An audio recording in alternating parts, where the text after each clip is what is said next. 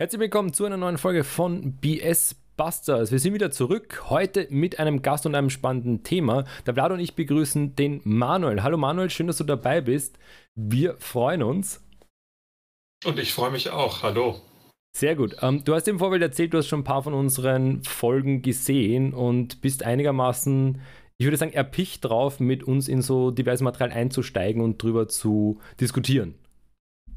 Ja, auf jeden Fall. Ich habe mir auch eure Folge mit den Geistervideos angesehen und da hätte ich mich da auch immer schon wieder gerne eingeklinkt zwischendurch. Sehr gut, das, das kann ich sehr gut nachvollziehen und das finde ich schön auch, dass hier die Möglichkeit besteht, dass man sich einklingt, zumindest in der nächsten Folge dann, ne? also wie hier jetzt. Und du hast ja auch einen total spannenden Background. Du bist ja Theologe und Kulturwissenschaftler. Willst du ja, da kurz genau. was dazu sagen? Ich bin Theologe und Kulturwissenschaftler. Ich promoviere zurzeit an der Uni Leipzig. Das ist eine berufsbegleitende Promotion und ich beschäftige mich mit den historischen kirchlichen Auseinandersetzungen mit dem Vampirglauben. Also ein recht ungewöhnliches Thema, aber tatsächlich ein sehr ergiebiges Thema. Und hauptberuflich bin ich auch für die Kirche tätig. Ich bin in einem Vikariat im kirchlichen Vorbereitungsdienst auf dem Weg zum Pfarramt. Das ist in meinem Fall verkürzt, dieses Vikariat, weil ich in den letzten Jahren beruflich auch im kirchlichen Bereich und als Lehrer tätig war. Das, das ein paar Worte zu mir. Finde ich super spannend und umso mehr, also nicht nur äh, sozusagen dein beruflicher Background, ähm, auch der sozusagen wissenschaftliche Background, das finde ich super, super spannend und freut mich sehr, dass wir dich dabei haben und das, darum geht es ja hier auch, dass wir vielfältige Perspektiven haben. Und ja, also da kann ich mir natürlich vorstellen, ähm, sozusagen beim Background von dir, dass das Geisterthema sehr interessant war. Vampir-Thema hatten wir jetzt hier bei den BS-Bars auch noch nicht, ne? Oder hatten wir die Vampire schon mal? Wir hatten schon mal was zu Vampiren, aber ich glaube, das war noch nicht offizielles BS-Buster-Format und da wurden wir von Terra X gecancelt, wenn ich mich recht erinnere. da wollten sie nicht, dass wir darüber diskutieren. Ja, aber zeigt mir auch sehr schön, welche tollen Themen eigentlich äh, in den unterschiedlichen Geisteswissenschaften, äh, sei es jetzt Theologie, Religionswissenschaften, Geschichtswissenschaften, ähm, behandelt werden. Und ähm, ich traue mir jetzt mal zu sagen, ich meine, Interdisziplinarität, das heißt Zusammenarbeit von verschiedenen Disziplinen, wird ja heute hochgeschrieben. Leider viel zu wenig gelebt. Ähm, Theologie und Geschichte, ich weiß das noch von der Uni Wien, die arbeiten zum Glück eigentlich recht gut zusammen. Lag auch daran, dass die Hörsäle geteilt waren miteinander teilweise. Aber das freut mich natürlich immer ganz besonders, wenn die unterschiedlichen Disziplinen zusammenkommen. Vlad, bist du bereit? Ja, wir nehmen, glaube ich, heute die Rolle des Van Helsings ein. Aber wir jagen nicht Vampire, wir jagen, glaube ich, den PS gemeinsam mit unserem Gastbuster, würde ich sagen, ne? Gastbuster ist ein schöner Begriff, ja. Gab es nicht Van, Hel Van Helsing auch irgendein Verschwörungstheoretiker später? Da gab es auch so Bücher. Ich glaube, das passt sogar in unser heutiges Thema. Jan van Helsing. Ja, ja, genau, genau. Passt der zu unserem heutigen Thema oder war der nochmal woanders situiert? Ja, da geht es eher in Richtung politische Verschwörungstheorien. Da geht es dann in dem Bereich, auch mit Jan van Helsing habe ich mich schon länger nicht mehr beschäftigt. um, ich bringe das gerade in Verbindung mit den fiktiven Protokollen der Weisen von Zion. Also ah, geht es um hm. antisemitische Verschwörungstheorien. Genau. Damit hast du den Test des Experten bestanden, würde ich sagen. weiß nicht so gedacht als Test, sondern einfach nur in eine Runde geworfen, weil bei mir im Hinterkopf da irgendwo noch was geklingelt hat. Wir haben ja so unsere verschiedenen äh, Namen der, wie man sagen, All-Time BS-Verbreiter, würde ich sagen. Ne? Ganz vorne ist natürlich das erfundene Mittelalter bei uns. Ja, also dann Van Helsing kommt heute, oder Jan Van Helsing kommt heute nicht so äh, dazu, aber wir kommen zu einem anderen Thema. Wir widmen uns heute den viel gewünschten Aliensichtungen. Und dazu haben wir ein spannendes Video ausgesucht, das wir uns anschauen wollen. Top 10 Aliens, die von einer Kamera aufgenommen wurden. Hashtag Clickbait. Clickbait. Es ist wieder mal von Watch Mojo. Watch Mojo ist zuletzt bei meinem Kanal ein bisschen behandelt worden, kam nicht so gut weg, sage ich gleich einmal. Die grausamsten Herrscher wo man an allen, es war wieder so, Vlad, du erinnerst dich noch an das Video, die zehn gruseligen ja. Dinge im Wald, ne? Kaum, uh, ja. kaum, wir haben es mit Maurice diskutiert, kaum was davon war im Wald, wenig war gruselig und ich glaube, das andere war dann gefunden, haben sie auch nicht alles. Also, wenn die Titel schon nicht treffend sind, ne? Ja, eine Sichtung war nicht einmal im Wald, oder? Gen das mit den Schaukelpferden, oder? Min, genau, das war auf einer Farm. Also sozusagen der, der, Verstand, die Vernunft wird schon stark strapaziert. Ne? Gut, heute Top 10. Also die Top 10 schaffen wahrscheinlich Aliens, ist wiederum die Frage ne, von einer Kamera aufgenommen. Uh, da habe ich auch schon schlimme Videos gesehen. Noch letzte Worte von eurer Seite, bevor wir reinstarten. Ich erwarte mir nichts und werde enttäuscht werden. ja, dann mache ich doch ein letztes Wort mit Van Helsing. Stokers Van Helsing hat eine reale Vorlage, nämlich Maria Theresias Leibarzt Gerhard von Zwieten. Mhm. Und der hat sich doch sehr für die Aufklärung eingesetzt. Und in der Tradition können wir uns ja auch die Videos anschauen. Das finde ich eine absolut schöne Überleitung. Damit hast du auch mich als Österreich-Historiker gerade sehr zufriedengestellt mit dem Verweis. Wunderbar, ich glaube, besser können wir gar nicht einsteigen. Kleiner Aufruf natürlich an alle, die zuhören und zuschauen. Ihr könnt äh, sowohl den Podcast abonnieren, äh, einerseits bei mir, andererseits beim Vlad. Ihr könnt natürlich auch den YouTube-Kanal Endmar hier abonnieren und die Videos euch angucken. Da freuen wir uns drüber und lasst gerne in den Kommentaren eure Vorschläge für weitere Themen da und gerne auch direkte Videovorschläge, die wir uns dann anschauen und daran hoffentlich nicht immer verzweifeln. So, ein kleiner Klick und wir sind im Video. Ich würde sagen, ich starte mal und dann schauen wir, was auf uns zukommt.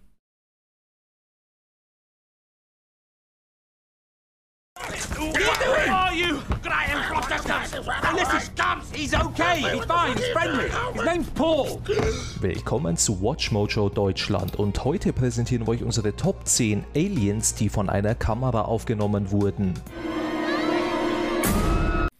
Ich, ich muss jetzt schon wieder Stopp drücken, ne? ich bin ja notorisch bekannt dafür. Das erinnert mich schon wieder an dieses andere Watch Mojo Video über die grausamen Könige. Sie kommen mit endlos vielen Filmen einfach. Andreas, eine Sache, ich glaube, hm? äh, äh, Manuel, bist du schon drin? Nee. Ja, also, Habe ich mir gedacht, weil es sind ja nur zwei Personen. Ah, okay, ja. Ja, deswegen wunderte ich mich gerade. Entschuldige. Ah, warte, ich, ich, kann dir den Link schicken. Ja, gerne. Privat. Perfekt. Äh, und bei mir war kein Ton, Andreas. Äh, du musst bei dir nur anmachen, rechts unten. Äh, ist tatsächlich an, aber. Hm. Sicher? Das ist, ja. Jawohl, da ist der Link. Hm.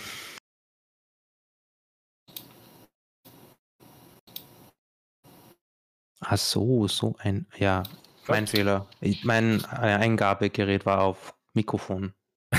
Also Ausgabegerät, ja. Hm. Perfekt, da ist der Manuel, sehe ich jetzt auch. Sorry, da habe ich jetzt gar nicht drauf geachtet. Soll man, danke Vlad, dass du drauf geschaut hast. Soll von Anfang an. Von Anfang an, genau. Das wir, ist ein Cut einfach. Wir, ja. wir, tun jetzt so, als ob wir es nicht gesehen hätten. Ne? Ganz ähm, professionell. Ähm, das Blöde ist nur, jetzt muss ich meine Reaktion so wieder so, so, so von wegen. Naja, okay, das schaffen wir schon irgendwie. okay.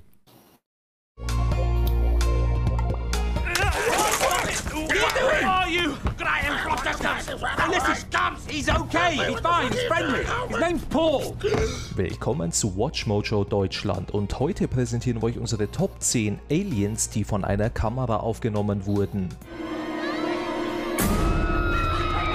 Also ich muss mal wieder kurz anhalten, was mich da schon wieder stört. Ähm, und das war auch schon in diesem anderen Watch Mojo-Video über die grausamen Könige, die dann keine Könige und Herrscher waren. Ach, furchtbar, ne? Also un, ungenau ohne Ende. Aber dass sie hier schon wieder so viele Filme nehmen. Ne? Und das ist dann schon wiederum so. Kann man das dann noch ernst nehmen, wenn sie schon mit Science und Paul, einem sehr lustigen Film, aber halt keineswegs irgendwie sozusagen bildungstechnisch relevant. Aber das finde ich immer ein bisschen problematisch, ne? wenn sie einfach nur mit Filmen kommen. Ich entwickle äh, eigentlich ein anderer Punkt, der gar nicht zum Thema passt. Ich entwickle irgendwie eine Version zur deutschen Synchro, weil der hört sich jetzt genau an wie die Soldaten aus dem zwei Historiker Spielen äh, Format, das wir haben. äh, ich weiß nicht, das habe ich immer noch im Kopf, aber ich glaube, wir dürfen uns jetzt zurück zum Thema, wir dürfen uns, glaube ich, jetzt nicht wundern, wenn er mit äh, cineastischen Beispielen daherkommt und uns präsentiert. Also würde mich jetzt nicht wundern. Mhm. Ich finde die Vermischung tatsächlich aber auch schwierig. Auch wenn ich dir natürlich zustimme, Vlad, dass wir uns da nicht wundern dürfen, aber im Cineastischen, also ich habe es jetzt gerade ganz akut bei den Vampirfällen noch einmal gemerkt, äh, da werden ganz andere Narrative erzeugt, als man dann in den historischen Quellen, die da von einer historischen Angst zeugen. Äh, also da ist dann die einzige Gemeinsamkeit nur noch das Blutsaugen. Und hier wird dann gleich im Vornherein ein filmisches Bild aufgelegt auf die Sachen und wir werden gleich in eine Richtung eingenordet. Finde ich schwierig. Mal sehen, wie es weitergeht. Ja. Also man wird sozusagen ein bisschen aufgewärmt, damit man nicht gleich wegklickt, weil diese Klick-Impression-Rate, wie die auf YouTube heißt, die muss ja recht hoch sein, ne? damit man, damit der man von Algorithmus wahrgenommen wird. Also er macht das ja sozusagen marketingtechnisch sehr gescheit, würde Österreich sagen. Ich, ja. ich meine, Watch Mojo, wir, uns, wir müssen uns ja auch ehrlich sein, die, haben, die setzen sich ja nicht hin und machen Videos und sagen so, hey, wir bilden jetzt die Leute und machen hier kritischen Journalismus oder sonst irgendwas in die Richtung. Die wollen natürlich Klicks. Watch Mojo ist, glaube ich, ganz vorne dabei, das sind diese Listenkanäle. Ne? Aber im Endeffekt, also da bin ich auch ein bisschen Idealist und was der Manuel sagt, stimmt schon. Ne? Wir wären damit ja eine gewisse halt, äh, Erwartungshaltung. Ne? Ja. Und wir haben dann schon ein bisschen so dieses, dieses Phänomen dann. Ne? Ich sehe jetzt mal hier drei so videotechnische, äh, äh, filmtechnisch, Hollywood-technische Inszenierungen von Aliens und dann kriege ich irgendein verwackeltes Video. Natürlich werde ich dieses Alien dann sehen, ne? weil das ist Suggestion hoch 10 wiederum. Mhm. Aber verurteilen wir das Video nicht bei Sekunde 21. Schauen wir mal weiter.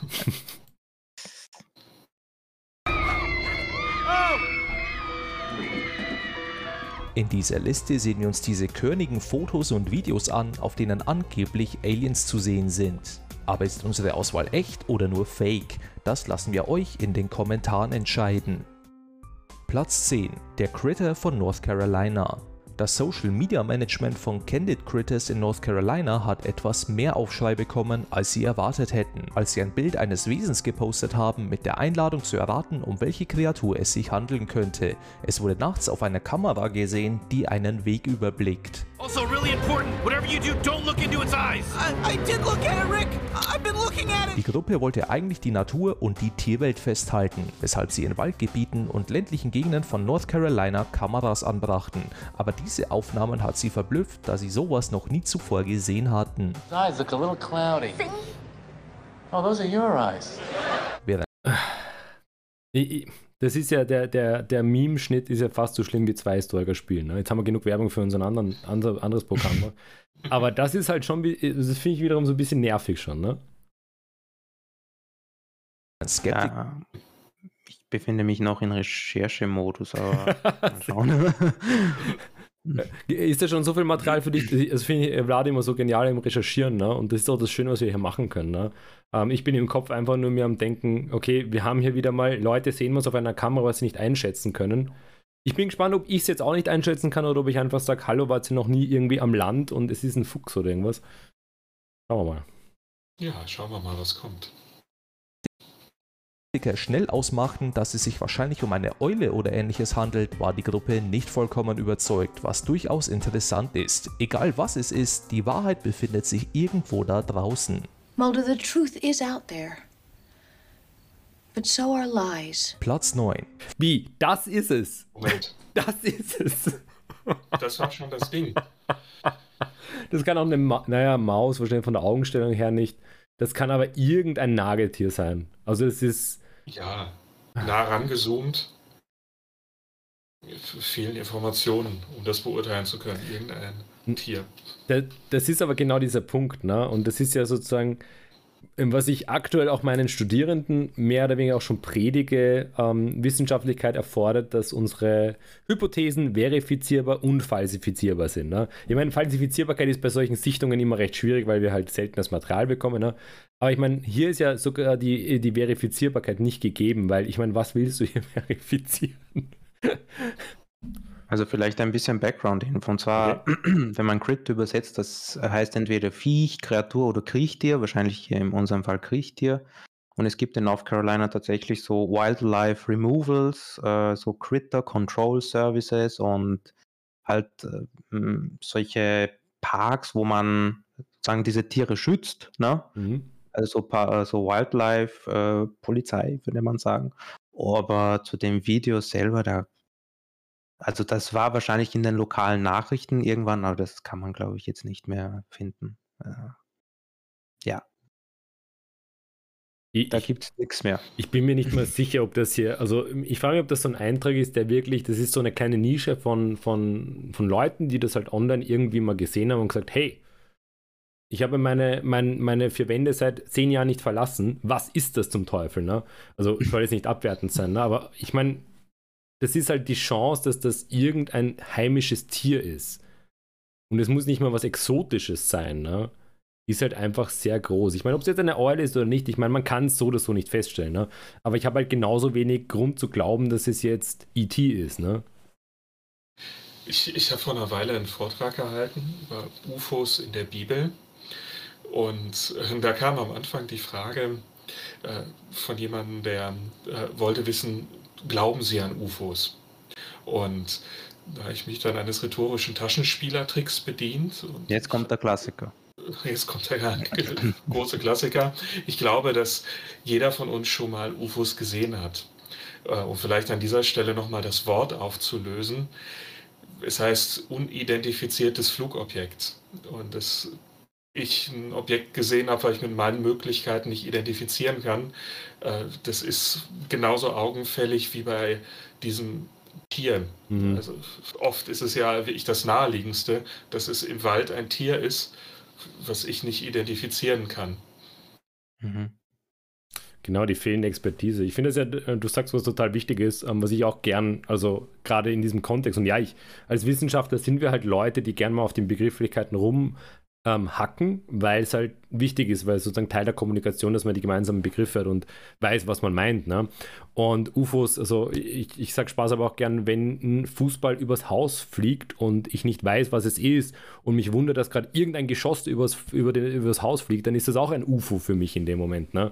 Und muss nicht gleich heißen, dass es hier irgendwie was Extraterrestrisches oder ähm, hier, es gibt dann noch die, wie heißen sie, die Kryptozoologie und so weiter. Also ja, da ist, glaube ich, die Fantasie, die mit den Leuten natürlich einigermaßen sie beflügelt, sagen wir es mal so.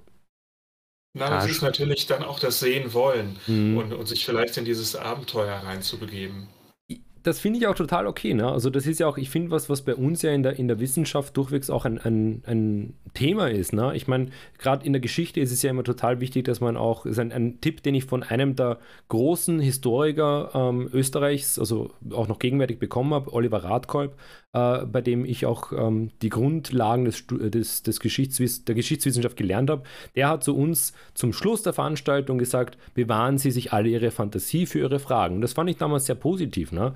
Also man muss ja fantasievoll und kreativ rangehen. Ne? Nur dann musst du halt auch in der Lage sein zu sagen, okay, das kann ich jetzt dann belegen oder das nicht. Ne? Also Fantasie und dieses auch das Interesse an Mysterien und so, das ist ja was total Positives. Ne? Was hier dann ist, ja. Grundsätzlich ja. Grundsätzlich ja, genau. Kann man uns darauf einigen, ne? Ja, Spekulationen äh, ernähren die Fantasie und die Faszination für mhm. solche Sachen. Faszination führt dazu, führt dazu, dass sich manche Historiker wie oder Ex-Historiker wäre ich von denigen denken, ja, ich wechsle einfach mal jetzt äh, die Sparte.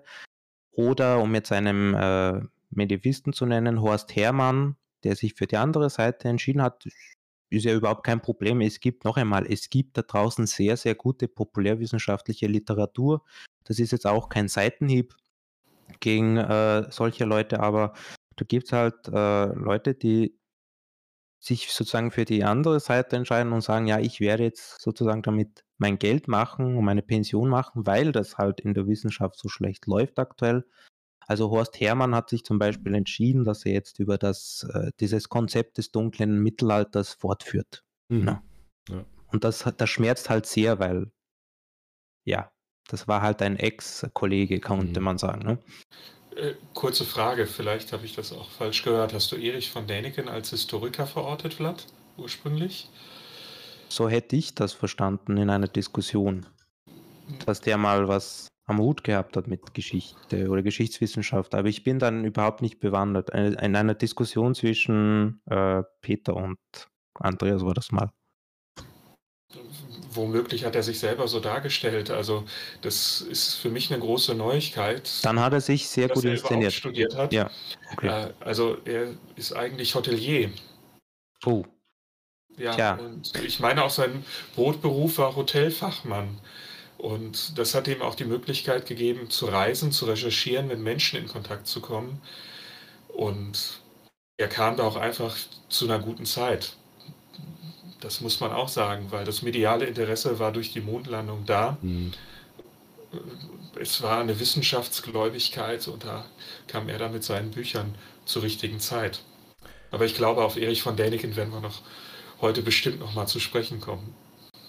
Das hoffe ich doch. Ne? Ich glaube, was, was jetzt äh, die beiden Beispiele verbindet, ist eben genau das, dass die eben sich an erfolgreiche Narrative anknüpfen. Das heißt, die sehen, okay, marketingtechnisch ist es gerade schlau über Thema A, Thema B, sei es jetzt UFOs und Pyramiden oder ähm, Bibelsichtungen oder eben das äh, dunkle Mittelalter anzuknüpfen.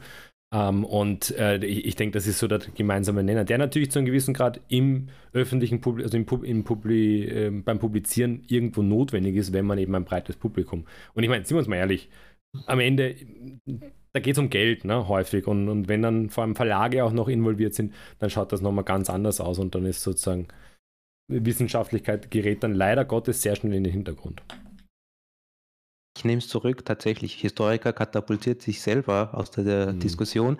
Äh, ja, tatsächlich, er interessierte sich dafür. Okay, mhm. das ist was anderes. Also, es, es, mhm. es, gibt mhm. übrigens ganz viele Leute, die sich sehr gerne als Historiker oder Kunsthistoriker inszenieren und sagen, ja, sie haben das studiert und so weiter. Die waren vielleicht einmal in irgendeiner Vorlesung oder so, aber ähm, deshalb, ich muss sagen, ich habe mittlerweile ein, wir haben schon mal darüber geredet, Historiker ist kein geschützter Berufs, äh, keine Berufsbezeichnung, ähm, aber ich meine, mit Erfahrung lernt man die Kollegen, die sozusagen irgendwo dann auf, ich, ich will es nicht hierarchisch sagen, auf einer Ebene stehen und so weiter, ne? aber eine gewisse institutionelle Verortung plus Vortragstätigkeit plus Publikationstätigkeit, das muss jetzt nicht 100% alles sein, aber das gibt dann eine gewisse Sicherheit, dass die Leute auch im wissenschaftlichen Betrieb drinnen sind. Ne? Und ich meine, das ist bei Deniken so und so nicht der Fall. Ne? Ich bin vor meinem Erststudium her vom Abschluss her Osteuropa-Historiker.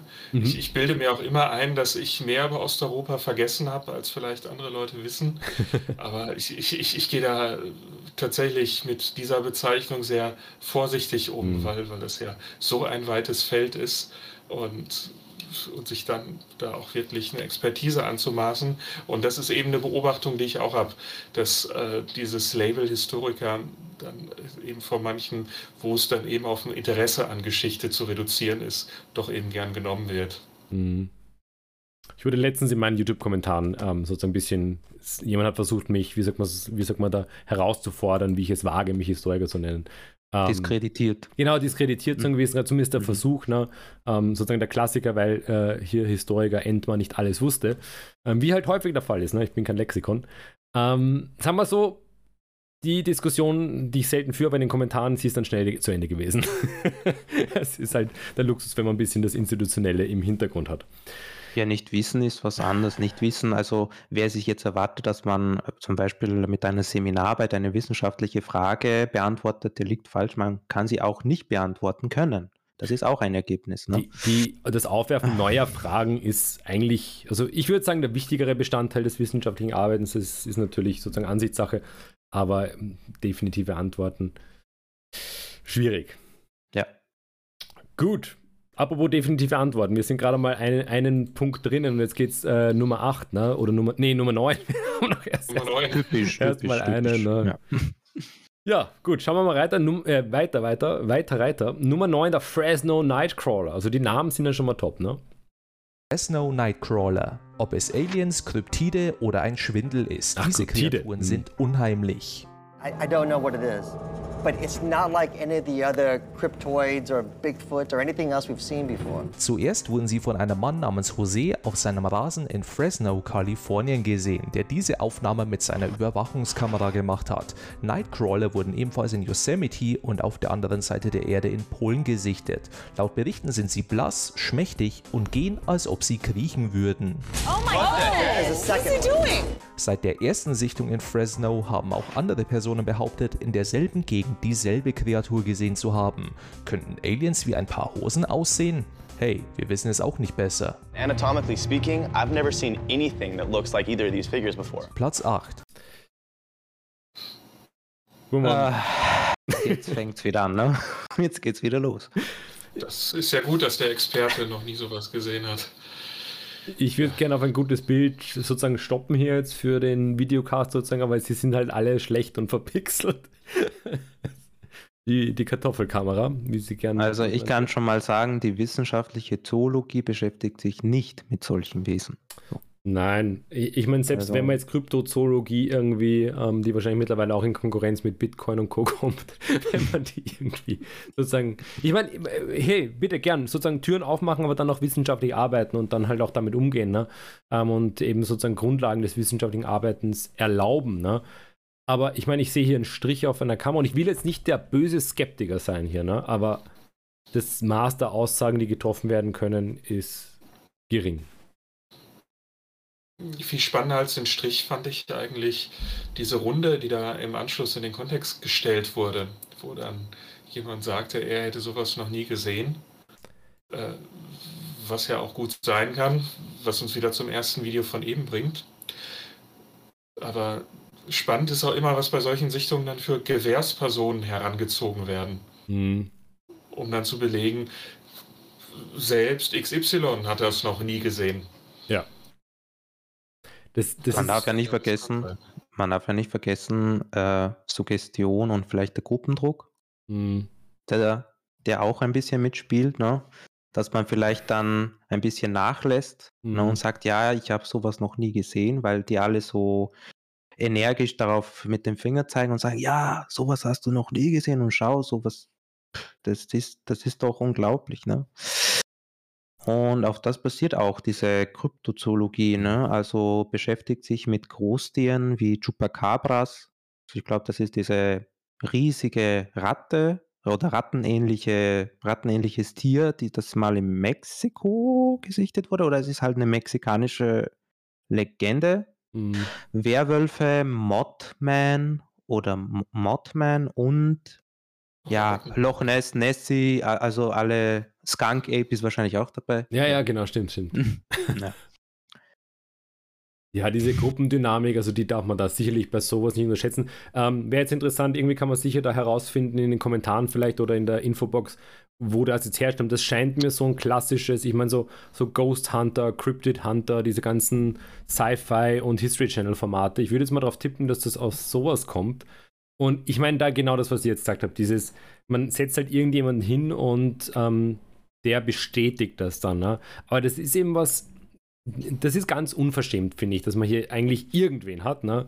der natürlich, vielleicht häufig sind es dann so populäre Figuren, ne? die dann da auch irgendwie auftreten, aber das macht der History Channel auch ganz gerne und das ist mir tatsächlich, und jetzt kommen wir wieder zu denigen, äh, bei diesem einen Ancient Alien Video, was ich mal geguckt habe, ist mir das ganz stark aufgefallen, dass sie sogar mittlerweile so dreist sind, ähm, Wissenschaftler einladen, also das war, glaube ich, eine, eine ähm, ich glaube, eine Literaturwissenschaftlerin für nordische Literatur und dann einen, ich glaube, Anthropologen. Und die haben sie befragt und die haben dazu Statements gegeben, die aber sozusagen ganz, ich sage mal, unspektakulär waren. Also, dass es sich um fiktive ähm, Publikationen handelte, Glaubensrichtung, blau und so weiter. Ähm, und dann haben sie das sozusagen Schnitt und dann haben sie die anderen Experten reden lassen und die waren dann so, ne? Und das war dann auch so eine ganz schlimme, so eine ja eigentlich inhaltliche Schere. Ne? Du äh, Juxtaposition oder wie man das nennt. Ne? Du tust eigentlich zwei Argumente zusammen, die nicht miteinander zusammengehen. Ne? Und mhm. das finde ich immer ganz fatal einfach, ne? weil das ist ja absolute Irreführung im Endeffekt. Ja, und was dann durch den Schnitt eben auch an Verkürzung möglich ist. Es gibt in der Bibel den Satz, es gibt keinen Gott, und wenn man dann diesen Vers weiterliest, sagt der Narr. Aber mhm. das jetzt als Beispiel, wenn man nur etwas verkürzt wiedergibt, äh, könnte man damit auch äh, etwas ganz anderes belegen. Und, und das ist natürlich auch ein so ein Mechanismus, wenn da seriöse Wissenschaftler eingeladen werden und das dann im Schnitt auch die eigentliche Aussage entstellt wird. Mhm. Ist das nicht so ähnlich? Also, das ist jetzt was, was ich tatsächlich äh, selber ähm, schon nachlesen wollte, aber bisher keine Zeit gefunden habe. Ähm, ist nicht das Nietzsche-Zitat Gott ist tot äh, nicht so ein ähnlicher Fall, weil ähm, das sozusagen ein, ein, das ist das Zitat und es geht ja dann auch noch weiter. Mhm. Ich weiß gerade nicht, wie es weitergeht, aber es geht weiter. Ja, nein, es geht weiter und wird dann eben viel, viel ähm, kritischer noch sozusagen auch auf Gesellschaft abgeworfen müssen wir vielleicht äh, sozusagen ein bisschen offen stehen lassen, aber eben die, vielleicht auch der, der Aufruf, das Gesamte anzuschauen. Ne? Das ist immer ganz wichtig und nicht nur eben die, die einzelnen Clips, sondern eben, wenn schon den ganzen Satz. Ne? Doch, man pickt sich das heraus, was äh, einen bestätigt oder Äh. das bestätigt meine Aussage und das muss ja dann stimmen, oder? Genau, und so macht man das modern. Du nimmst nur die Fakten, die dir passen. Wenn die Fakten dir nicht passen, dann interpretierst du sie um, sodass sie dir passen. Und unbequeme Fakten werden, wie wir natürlich äh, seit kurzem auch wissen, werden, einfach angefochten oder angezweifelt. Was grundsätzlich nicht schlecht ist, ne? aber nicht, wenn es einfach nur aufgrund der eigenen Empörung passiert. Es sollte halt irgendwie auf, empirischen, auf empirischer Basis passieren. Ich, ich denke da gerade noch an einen ganz anderen Aspekt. Und dann hoffe ich, dass bei Platz Nummer 8 uns das da mehr in die Richtung Außerirdische treibt, Mhm. weil, weil die bisherigen Videos könnten ja tatsächlich auch als Geistererscheinung irgendwie durchgehen. Stimmt. Aber ich, ich habe mich vor, vor einer Weile unterhalten. Ich habe ja in meinem Dienst auch einen Seelsorgeauftrag, wo sich dann eben Leute an mich wenden, um über Dinge zu reden, die die so beschäftigen. Äh, ohne das jetzt genauer zu kontextualisieren, weil da ist ja auch die seelsorgerliche Verschwiegenheit. Äh, jemand äh, hat sich da mit mir unterhalten, der im Immobilienbereich arbeitet. Und dann ging es um das Zeigen von Wohnungen. Und ich hatte das vorher zwar schon mal gehört, aber dann wirklich von jemandem zu hören, der das so praktiziert und dazu dann auch so ein paar Bedenken hat, dass dann eben auch Leute zu Führungen eingeladen werden, die äh, für die Immobilienagentur arbeiten, um dann äh, die Wohnung dann da ganz großartig darzustellen als dann äh, als ein fiktiver Interessent, äh, der dann sagt, Mensch, das ist ja hier eine tolle Aussicht und das ist ja alles so schön ruhig, um dann eben die anderen potenziellen Käufer oder Mietinteressenten, äh, denen das dann eben schon einzugeben. Mhm. Da, da habe ich bei diesem Video eben auch dran denken müssen, weil so kann man natürlich auch sich Gewährspersonen konstruieren. Mhm. Ja, das, das wird häufig, denke ich, sehr unterschätzt. Und ich meine, äh, das ist ein gutes Beispiel für sozusagen die, diese, welche, welche, welches Ausmaß solche Machenschaften annehmen können. Ne? Und ja, also Suggestion und, und sozusagen Gruppendynamiken, das ja, immer gut darauf hinzuweisen. Aber auch dein, dein Hinweis, dass bisher eigentlich auch Geister hätten sein können oder halt also noch nicht wirklich Alien qualifiziert. Gucken wir mal, jetzt haben wir Nummer 8, das Red Gate Alien. Da wäre zumindest Alien schon mal im, im Titel. Die Befürchtung Immerhin. es wird kein hochauflösendes Videomaterial sein. Ein ungestelltes Foto einer Kreatur aufgenommen, die nicht von dieser Welt zu sein scheint und definitiv keine Kleidung trägt. Ghost like figure that he captured brought him national attention from paranormal investigators. In dem Satz ist doch alles drin, oder? Also ich meine, es ist wieder Ghost-like, also tut mir leid, Manuel, es ist wieder sehr geistig oder ge geisthaft, ne? nicht geistig, geisthaft. Ähm, äh, wir können schon mal sagen, zumindest laut dem, dem Narrator, mehr oder weniger, es hat keine Kleidung an, was ich auch ähm, so, das lässt sich nicht wirklich feststellen. Das ist wieder auch sehr suggestiv. Und dann haben wir hier eben, jemand findet was und das bringt ihm nationale Aufmerksamkeit ähm, im Bereich des Paranormalen. Stichwort Aufmerksamkeit, ne? Hauptsache Aufmerksamkeit. Ja, Ja, wobei aber tatsächlich äh, UFO-Sichtungen und Geistersichtungen zu vermischen, das ist erstmal eigentlich gar nicht so falsch, wenn man, wenn man sich so das historische Werden ansieht. Äh, wenn man zu früheren Zeiten, ich weiß, das ist ein undifferenzierter Begriff, aber vor dem 20. Jahrhundert äh, so Entführungsberichte hat, dann sind es Entführungsberichte, wo Menschen da darüber berichten, dass die mit Geistern oder mit Engeln, je nach dem weltanschaulichen Hintergrund, in Kontakt getreten sind. Das wird eigentlich abgelöst im 20. Jahrhundert durch vermeintliche UFO-Entführungen. Mhm. Genau, ja. Also sozusagen der, der weltliche Kontext, das spielt ja eine Rolle, wie du sagst. Ähm, was auch, das ist relativ wenig eigentlich bekannt, aber das ist da auch so diese, ein Übergangsphänomen äh, von sozusagen Geistern zu Aliens, gerade im Bereich von diesen Alien-Entführungen, ist dann ähm, die Fremdkontrolle durch den Telegrafen. Da gibt es auch ein paar so ähm, ja, Begebenheiten, wo sich die Menschen, wo sie die Angst haben, mehr oder weniger, dass das Telegrafenkabel durch ihren Kopf läuft und sie dadurch fremdgesteuert sind. Also das ist auch so ein, eh, so ein Motiv von Fremdsteuerung tatsächlich und Mhm. Fremdbeherrschung. Eigentlich äh, wäre ganz interessant, das sozusagen im, im Kontext des Kolonialismus mal zu betrachten, wenn es hier um Fremdbeherrschung und Fremdsteuerung geht. Gut, ich würde sagen, ich lasse es wieder mal weiterlaufen und, und was uns hier noch an diesem Geist-Alien äh, präsentiert wird.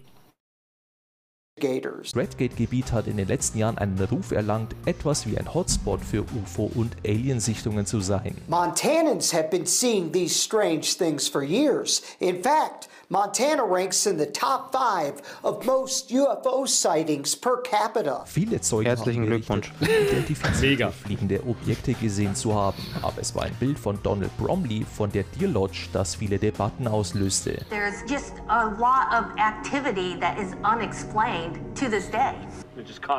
Zuerst sieht es einfach wie eine Person aus, die vorbeigeht, aber man könnte argumentieren, dass die Proportionen nicht stimmen. Humanoid, aber nicht menschlich. Wenn mehr Leute solche Kameras in Redgate aufstellten, könnten wir vielleicht einen besseren Blick auf diese Aliens bekommen. Platz 7. Er meint Toasters, nicht Kameras. Kartoffeltoaster. Ja, von der Qualität her. Also das ereignete sich alles in Butte mit 2T oder Butte, keine Ahnung, in Montana. Also ist eine 32.000 Einwohnerstadt in der Nähe. Und äh, der erste Satz beginnt gleich damit: The government has admitted there are strange things flying in the sky. Scientists can't explain.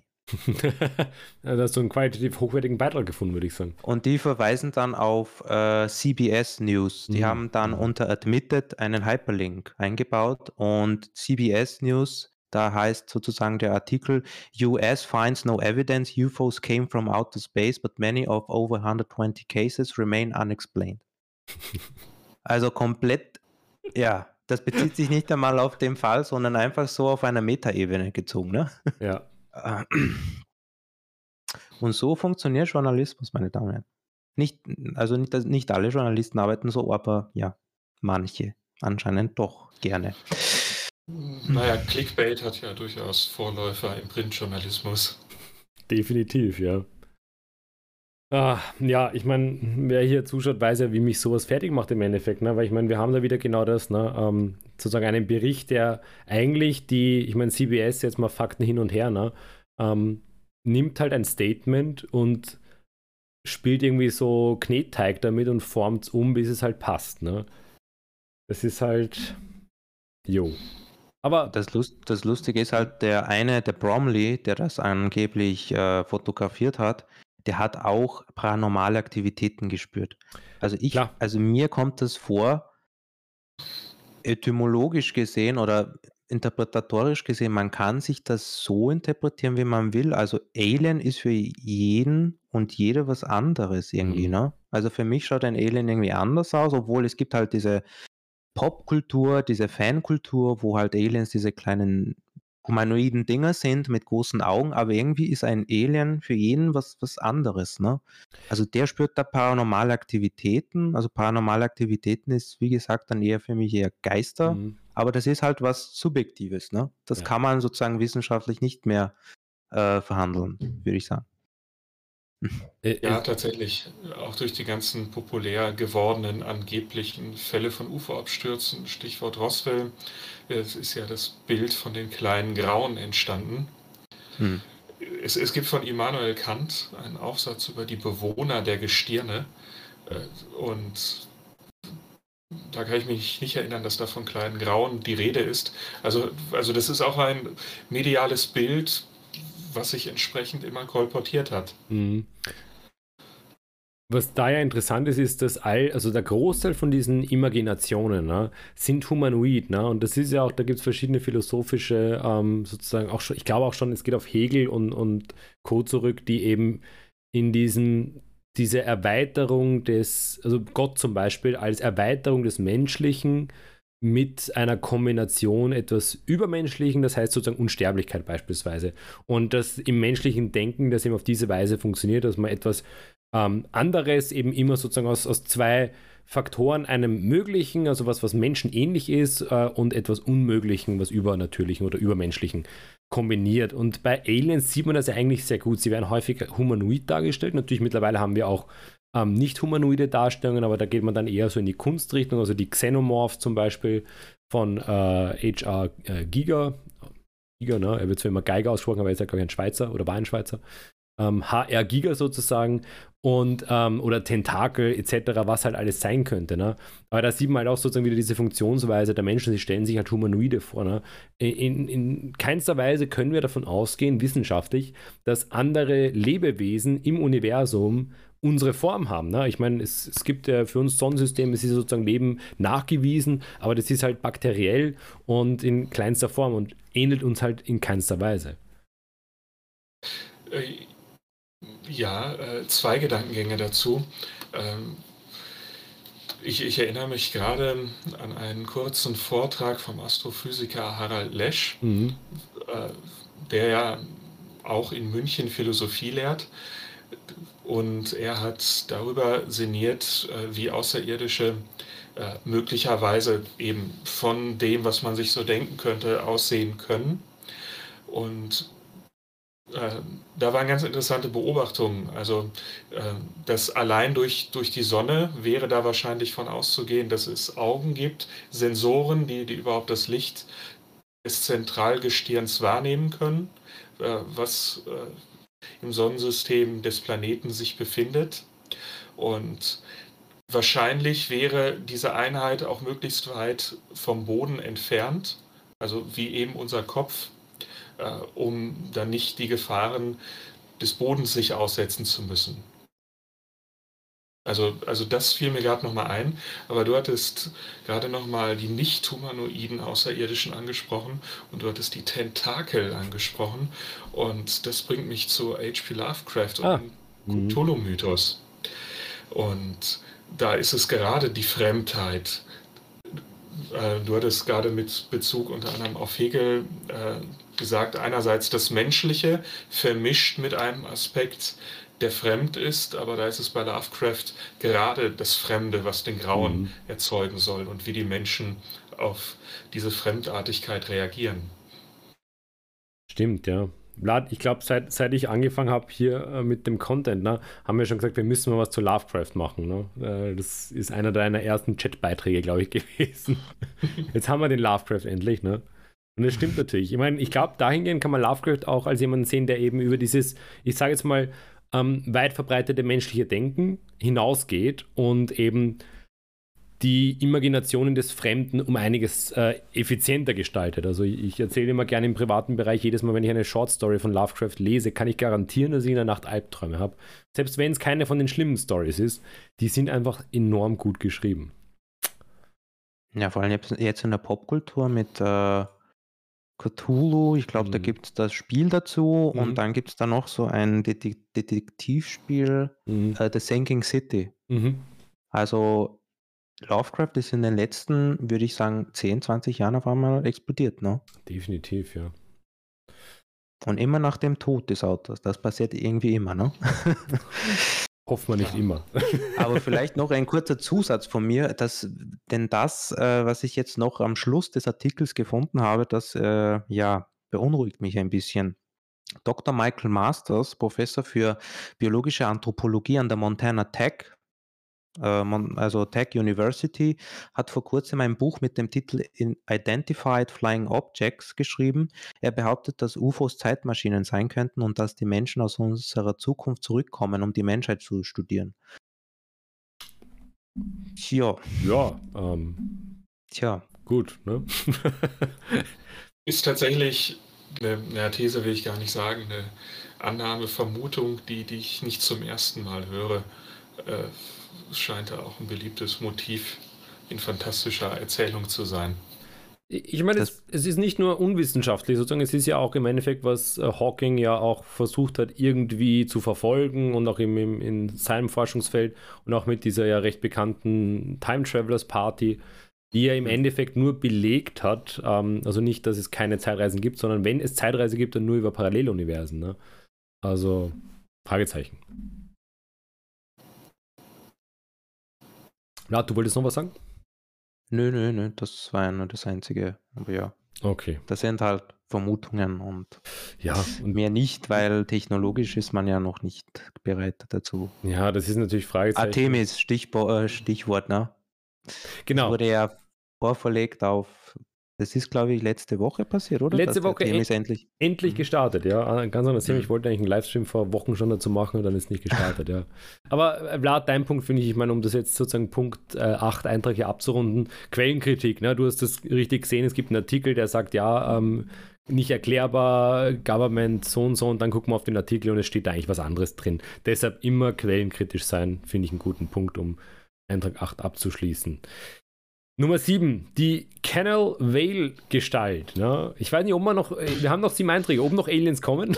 das ist schon wieder so ein Ding, ne? Ja, Die Canal Vale Gestalt. Manchmal gibt es bei paranormalen oder außerirdischen Ermittlungen eine Überlappung. 2019 haben Geisterjäger Mark Davis und seine Freunde Canal Vale in Cornwall im Südwesten Englands besucht. Ihre Kamera hat eine merkwürdige Silhouette aufgenommen, die sich auf der Brücke über ihnen bewegte. Davis behauptet, dass die Luft kälter wurde und er Rückenschmerzen bekam. er beharrt darauf, dass das Video kein Schwindel ist, sondern etwas zeigt, das manche als Aliens, andere als Dämonen und wieder andere als Watcher bezeichnen. You have to pick one. I can't.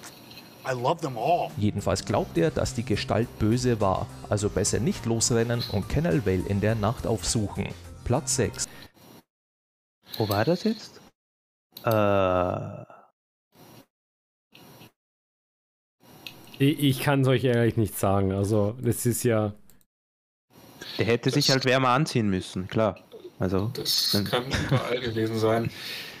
Ja, Mensch, ich dachte, wir reden heute über UFOs. Das ähm, erinnert mich total an, an die Aufhocker. Äh, Aufhocker, das ist, ist auch ein Phänomen aus der reichhaltigen Geschichte des Aberglaubens, dass Menschen den Eindruck hatten, gerade wenn die des Nachts spazieren waren und dann Beklemmung bekamen, nicht richtig atmen konnten, äh, dass sich ein unsichtbares Wesen denen auf den Rücken gesetzt habe. Da kann man heute an verschiedenartige Krankheiten denken, die einfach nicht verstanden worden sind und die dann entsprechend versucht worden zu erklären. Und gerade wenn man das dann noch mit solchen Sichtungen in Verbindung bringen kann, scheint das womöglich sehr naheliegend zu sein, um, um da dann eine Deutung für zu haben. ist das nicht auch ein bisschen diese medizinische Parallele, die man schlagen kann, wie, wie das zum Beispiel bei Leuten ist, deren ja, äh, Arm mal amputiert wurde und die Phantomschmerzen haben oder so? Ich, ich, ich glaube, dass beim, Am- bei der Amputation ist es noch, noch ich sage mal unter Anführungszeichen realer, weil du sozusagen ja irgendwie, Mhm. du, du hattest mal sozusagen den Arm, ne? Also das ist ja dementsprechend Phantom, während es, ähm, glaube ich, äh, noch viel, viel stärker psychologisch eben bei diesen Aufhockern ist.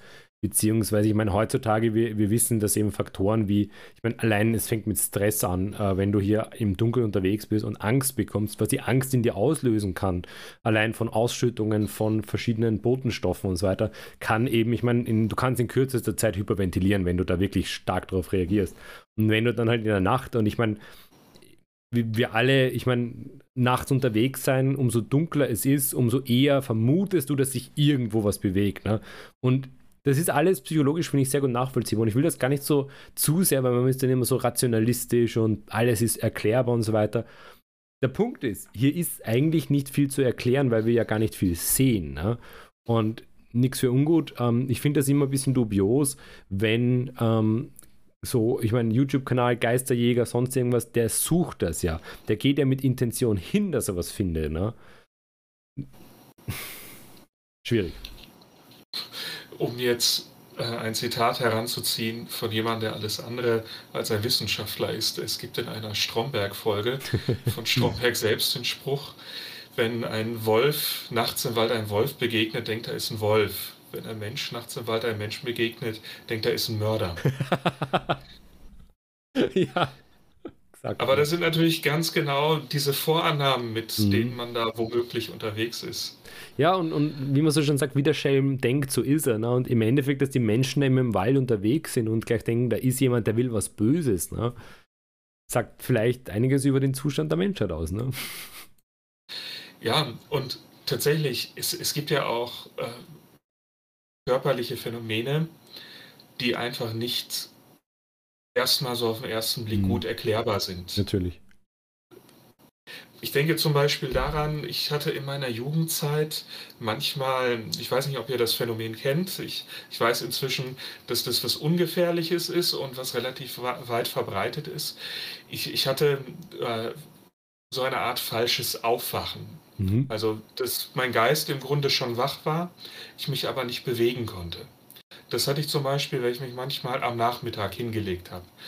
Das war wahnsinnig unangenehm nur als Mensch des, naja, waren wir da noch im 20. Jahrhundert, weiß ich nicht, als Mensch des Jahrtausendwechsels äh, hatte ich eben Möglichkeiten relativ schnell zu klären, das ist etwas Unangenehmes, aber harmloses und ungefährliches, was sich dann auch mit der Jugendzeit komplett verloren hat. Mhm. Aber wenn wir uns jetzt mal da hineinversetzen, also, als, ich weiß noch, als ich das so die ersten Male hatte und ich das nicht verstanden habe, äh, hat mich das verängstigt. Und wenn ich mir jetzt überlege, womöglich ein Mensch des 19. Jahrhunderts, der das nicht verstehen kann, der mit diesem Problem konfrontiert ist, in der Dorfgemeinschaft womöglich fragt, äh, das sind ja dann, ich kenne das aus den Vampirquellen, häufig dann die alten weisen Frauen und äh, dann wird da irgendwelches Wissen über Geister dann in Umlauf gebracht als Interpretament mhm. für das, was geschehen ist. Ist das natürlich äh, erstmal etwas, äh, ja, vielleicht auch etwas, was ein Stück mit Dankbarkeit erfüllen kann. Das ist ja ein Phänomen, was man heute von ernsthaften Krankheiten kennt. Wenn Menschen lange Zeit unterwegs waren, die eine wirklich ernsthafte Erkrankung hatten und die nicht wussten, mhm. was das war, äh, wenn das dann endlich ein Arzt rausgefunden hat, dann erfüllt das die Leute ja manchmal auch mit Dankbarkeit einfach und, und, und mit einem Stück weit Ruhe. Dann weiß man, was man tun kann. Und wenn das jetzt der Aufhocker ist und ich jetzt weiß, da habe ich womöglich ein Repertoire äh, und ein Arsenal an religiösen Möglichkeiten, um mich da dieses dämonischen Schadenszaubers zu erwehren, äh, kann das ja erstmal beruhigen. Mhm. Genau, das finde ich einen wichtigen Punkt. Verweis ein bisschen, äh, nach Möglichkeit werde ich da auch was in die Infobox packen. Ähm, wir schauen jetzt hier immer, dass wir in der Infobox sowohl beim Podcast, zumindest von meiner Seite, und in den in YouTube-Videos auch relevante Literatur verlinken. Wir versuchen hier ein bisschen mit gutem Vorbild voranzugehen und jetzt nicht hier sozusagen die ähm, heute schon genannte Populärliteratur zu verwenden, sondern euch hier auch wirklich äh, Sachliteratur zumindest herauszusuchen. Das heißt, mit ein bisschen einem fachlichen Background einfach ähm, trotzdem halt halbwegs gut zu lesen. Das wäre halt der Anspruch. Und da werde ich natürlich schauen, dass ich euch in die äh, Infobox ein bisschen was packe. Was mir ad hoc dazu auch sehr gut einfällt, ist einfach die gesamte Psychiatrie- und Psychologiegeschichte des 19. Jahrhunderts. Man darf da auch nicht unterschätzen, was der Durchbruch, Durchbruch mit der Psychoanalyse sowohl ähm, Sigmund Freud als auch Anna Freud und äh, Klein und äh, etc., was das eigentlich für einen massiven Unterschied gemacht hat, gerade wenn es um solche Belange ging, gerade eben auch in Richtung Aberglaube. Und falls ihr vom Manuel, ja. falls ihr vom Manuel nicht genug bekommt, sein Kanal in der Beschreibung natürlich auch. Ne? Genau, exakt, ja. Er hat ja auch einen Podcast, Welcome, gerne vorbeischauen. Dankeschön. Aberglaube, Mystery und Religion in den Medien aus wissenschaftlicher Perspektive. Aber zurück zum Werbeblock zur Psychoanalyse finde ich einen total spannenden Punkt, weil die Psychoanalyse ja durch die wissenschaftliche Betrachtung äh, ja, äh, wo ja auch einfach faktisch da auf äh, Dinge hingewiesen wurde, die Freud vielleicht nicht so genau durchdacht hat und, und, und das wurde ja auch weiterentwickelt und es gibt verschiedene Schulen der Psychoanalyse, aber gerade deswegen war ja die Psychoanalyse der große Durchbruch, von dem du gerade sprachst, weil damit ein philosophisch orientiertes wissenschaftliches Erklärungsmuster dafür geboten wurde mhm. und, und, und, man sich darin fernab von dämonischen Besessenheiten und so weiter und so fort äh, dem erstmal, was einen Menschen da belastet hat, als Krankheit widmen konnte. Genau, ja. Also vielleicht auch ein bisschen zur Erinnerung, ähm, es ist schön, wenn man die Möglichkeit hat, mehr zu wissen. Ne? Wir wissen nicht alles, das ist, glaube ich, auch ganz wichtig, dass man sich dessen bewusst ist, aber wir wissen zumindest mehr als in der Medizin der Romantik, beispielsweise. Gut. Also man musste ja. sozusagen nicht mehr in, wie das heute noch in gewissen Baptistengemeinden ist, äh, extra zu dem Pastor gehen, damit er dann sagt, fahre aus hier raus, wie das in manchen äh, Gemeinden üblich ist, vor allem in, an den amerikanischen Baptistengemeinden, ne, wo mhm. der Pastor einfach äh, sozusagen die Rolle des, äh, ja, könnte man sagen, des Paulus ein bisschen einnimmt, ne? Ja, glaube ich, ein kein... eigenes Thema, ne? Ja. Exorzismen sind ein eigenes genau. Mhm. Thema. So, Ohne jetzt einen Fass aufzumachen. So, sollten wir uns vielleicht auf die Liste setzen, ne? Durchaus auch ein europäisches Thema. Mhm. Tatsächlich. Zwar weniger in Deutschland, aber durchaus europäisch. Ja. Gut, machen wir als Fußnote für eine der nächsten Unterhaltungen. Ähm, ich glaube aber sozusagen äh, in Sachen Schrecklichkeit geht es mit Nummer 6 weiter. Ähm, ich, ich schätze mal Sharkhans oder Jarkans Straßenbesuch.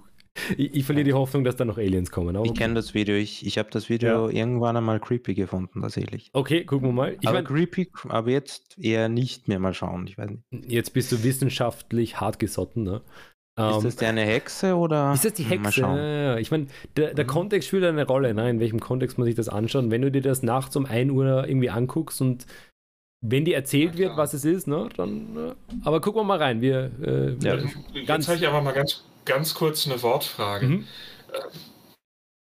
Creepy, äh, dachte ich immer, das heißt äh, auch sowas wie Fremdscham, aber auf der anderen Seite ist, ist ja creepy auch sowas wie Creepy Pasta Punch, mhm. was mhm. so ein Nee, Cringe ist Fremdscham. Cringe ist Fremdscham, genau, ja. Okay, mhm. dann, dann habe ich das Wort. Creepy ist sehr furchterregend, sowas, ja. Furchterregend, ah. Gruselig vielleicht. Wie man Gruselig, ne? ja. Also, ja. Mhm. Kann man sich auch unterhalten. Gut, dann ist das jetzt nochmal ja. ausdefiniert. Wir können weiterschauen. Ja, der Anglizismen halt. Das ist also wissenschaftlich sind wir schon lange jenseits von Cringe bei dem Video. ja. Okay, weiter geht's. Charkans Straßenbesuch. 2021 schien ja. wohl das Jahr der mhm. außerweltlichen Besucher zu sein. Wir können nur annehmen, dass durch so viele Leute, die zu Hause geblieben sind, sich die Außerirdischen keine Sorgen gemacht haben, entdeckt zu werden. Where are we grubbing? We're going to the food court at the mall. Oh, the mall? No, no, I, I can't go dressed like this. Eindeutig sind aber ein oder zwei doch erwischt worden, was diese Aufnahmen aus Jharkhand in Indien anscheinend beweisen. It is difficult to say if the video is doctored or simply a prank played by someone. Nicht nur, dass man einen klaren Blick auf eine Kreatur bekommt, die sehr unpassend eine Straße entlang geht. Es erscheint auch größer und dünner als die durchschnittliche Person. He combines the ancient evil of Cthulhu with the trim physique of... die Aufnahmen zeigen auch mehrere Zeugen Folgen des Events, also wäre es schwieriger, den Fall zu widerlegen, wenn sich viele davon zeigen und die Geschichte bestätigen. Platz 5. Der ist das Video nicht länger? Äh, ich finde es interessant, weil äh, gleich ähm, beim ersten Zeigen, da fahren tatsächlich ein paar Leute normal an ihm vorbei. Mhm, ja. Und denken sich nichts dabei. Also zwei Motorradfahrer, ne? Ja. Es gibt und das hat jetzt tatsächlich überhaupt nichts Mythologisches, äh, den Begriff, ich weiß nicht, ob der ursprünglich aus dem Zirkusbereich kommt, äh, von ähm, Schlangenmenschen. Ich, ich habe mhm. gerade den Terminus technicus hier herausgesucht. Das sind Kortosionisten, also von Kortision, mhm. also von der Dehnung, Windung. Mhm. und das sind große, schlanke Menschen. Und das ist das Erste, woran ich da gedacht habe bei dem Video. Mhm, mhm. In Star Trek Discovery, da, da, spielt Doug Jones mit, der ist 1,94 Meter groß und wahnsinnig mhm. schmal. Mhm, ja. Er ist einer von diesen Kortisionisten.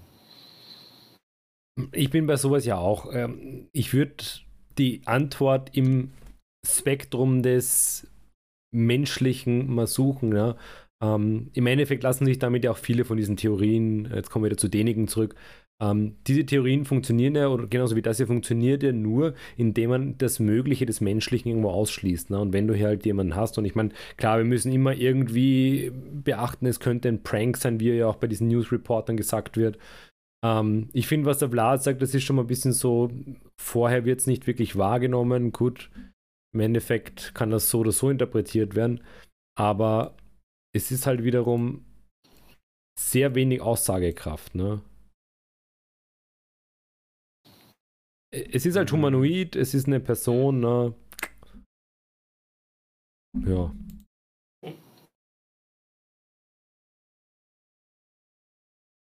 Man darf ja auch nicht vergessen, es gibt heutzutage so viele gute Kostüme, Make-up-Artists, was weiß ich noch. Also, Es sieht ein bisschen aus wie ein Toon irgendwie so, der plattgewalzt wurde. Roger Rabbit, falsches Spiel mit Roger Rabbit. Ähm, es, ich glaube, schaue sich doch den Film, äh, wo hat der Dave Batista nochmal mitgespielt, in diesem Galaxie-Film. ach, äh, Guardians of the Galaxy. Ga genau, also wie der da transformiert wurde. Mhm. Ja, es, also ich, ich, sowas ist immer enorm schwierig, vor allem, ich meine, dann das ganze Narrativ, was drumherum gewölbt wird, ne? so von wegen, das haben so viele Leute gesehen, deshalb ist es bewiesen und so weiter. Nein, im Endeffekt ist nichts bewiesen. Ne? Ich meine, wie viele Leute haben das gesehen? Ähm, eine Gruppe von Personen hier könnten auch alles Freunde sein, die halt hier einen Prank machen, weil im Endeffekt geht es in den Medien heute um Aufmerksamkeit und es wäre der Entstehungskontext wichtig, wo ist es zum ersten Mal erschienen, wurde da irgendwie Geld gemacht damit, ne? all das sind Fragen, die da vielleicht ein bisschen mehr Licht dahinter bringen könnten. Aber interessant, ich meine, ich, ich mache jetzt mal eine ganz blöde Aussage, ne? das geht ein bisschen so in, in Richtung Neil deGrasse Tyson und so weiter. Ähm, warum machen Wissenschaftler nicht solche ähm, Funde? Ne? Und jetzt gibt es natürlich Leute, die dann kommen, ja, aber Wissenschaftler reden darüber und dann gibt es die, aber dann merkst du, das sind halt alles irgendwie angebliche Wissenschaftler, die irgendwann einmal diskreditiert wurden, weil sie halt äh, Studien gefälscht haben und so weiter. Das heißt, nicht dem der wissenschaftlichen Praxis irgendwie sich äh, Mhm. dran gehalten haben und dann wollten sie halt irgendwo Geld machen, weil alle brauchen Geld zum Überleben. Es ist halt so, ne? Und das ist auch nachvollziehbar, dass man dann vielleicht mal populistisch publiziert. Aber ich sage jetzt mal so ein so viele Meeresbiologen, ne? Und die, Me die Ozeane sind so so viel noch unentdeckt und so weiter. Ne? Also wenn passiert ja da unten was. Und ich meine, da gibt es dieses eine, diese eine Aufnahme von dieser ganz interessanten Qua ist eine Qualle, glaube ich. Das ist so, habt ihr sicher auch schon gesehen, ähm, muss man nur irgendwie Creepy Creature Underwater. Das ist eine riesige Qualle, die ganz lange Fangarme hat. Und die wurde von einer Unterwasserkammer bei einer Bohrplattform aufgenommen. Und Wissenschaftler, die tun sich da nicht schwer. Meeresbiologen sagen, ja, das ist diese und jene Spezies, die ist super spannend, ganz selten gesichtet, aber sehr spannend. Ja, guck das mal bei Joe Rogan. Joe Rogan und Co. sagen natürlich, das sind Außerirdische, weil sie es halt nicht besser wissen. Ne? Also zum Stichwort Wissenschaftler, die die Seiten wechseln. Äh, Da, da denke ich daran, man hat ja auch manchmal Wissenschaftler, die dann mit ihrem Doktortitel hausieren gehen, die aber aus ganz anderen Bereichen kommen. Äh, Das erinnert mich gerade daran, ein Bekannter von mir hat vor einer Weile einen Chiropraktiker gesucht. Mhm. Das äh, korrigiert mich, aber, aber, aber das ist ja zumindest äh, in, in Deutschland verbunden mit einer Heilpraktikerprüfung. Mhm. Also es ist kein Mediziner wie zum Beispiel in den USA, äh, wo das nochmal anders aufgebaut ist. Mhm. Und äh, tatsächlich äh, findet man, wenn man dann nach Chiropraktikern sucht, weil ich hatte dann ein bisschen Zeit und wie man das dann halt so macht, wenn man wissenschaftlich geprägt ist, da ich über das Thema wenig wusste, habe ich mich ein bisschen eingelesen. Und dann findet man Chiropraktiker, die Heilpraktiker sind. Und dann war da einer mit Doktortitel, der war allerdings immerhin zwar Mediziner, aber Zahnmediziner. Ja. Immerhin war er kein Historiker, ne? Was auch passieren kann. Ja, aber das, das ist, glaube ich, was, was man ja auch, also Österreich ist ja sozusagen Land der Titel, ne? Also bei uns beim Zahnarzt ist ganz wichtig, dass wenn du einen Titel hast, wirst du aufgerufen mit Herr Magister, Frau Magister, sonst was, Herr Doktor, Frau Doktor. Ähm, aber wie ich Ganz auch. wichtig. Ja, ganz, ganz enorm wichtig. Ne? Allen, ich, ich meine, ich finde das ja auch schön, weil äh, in dem Moment, wo du zumindest jetzt in der Geisteswissenschaft, bei uns in der Geschichte, ist es ja total irrelevant.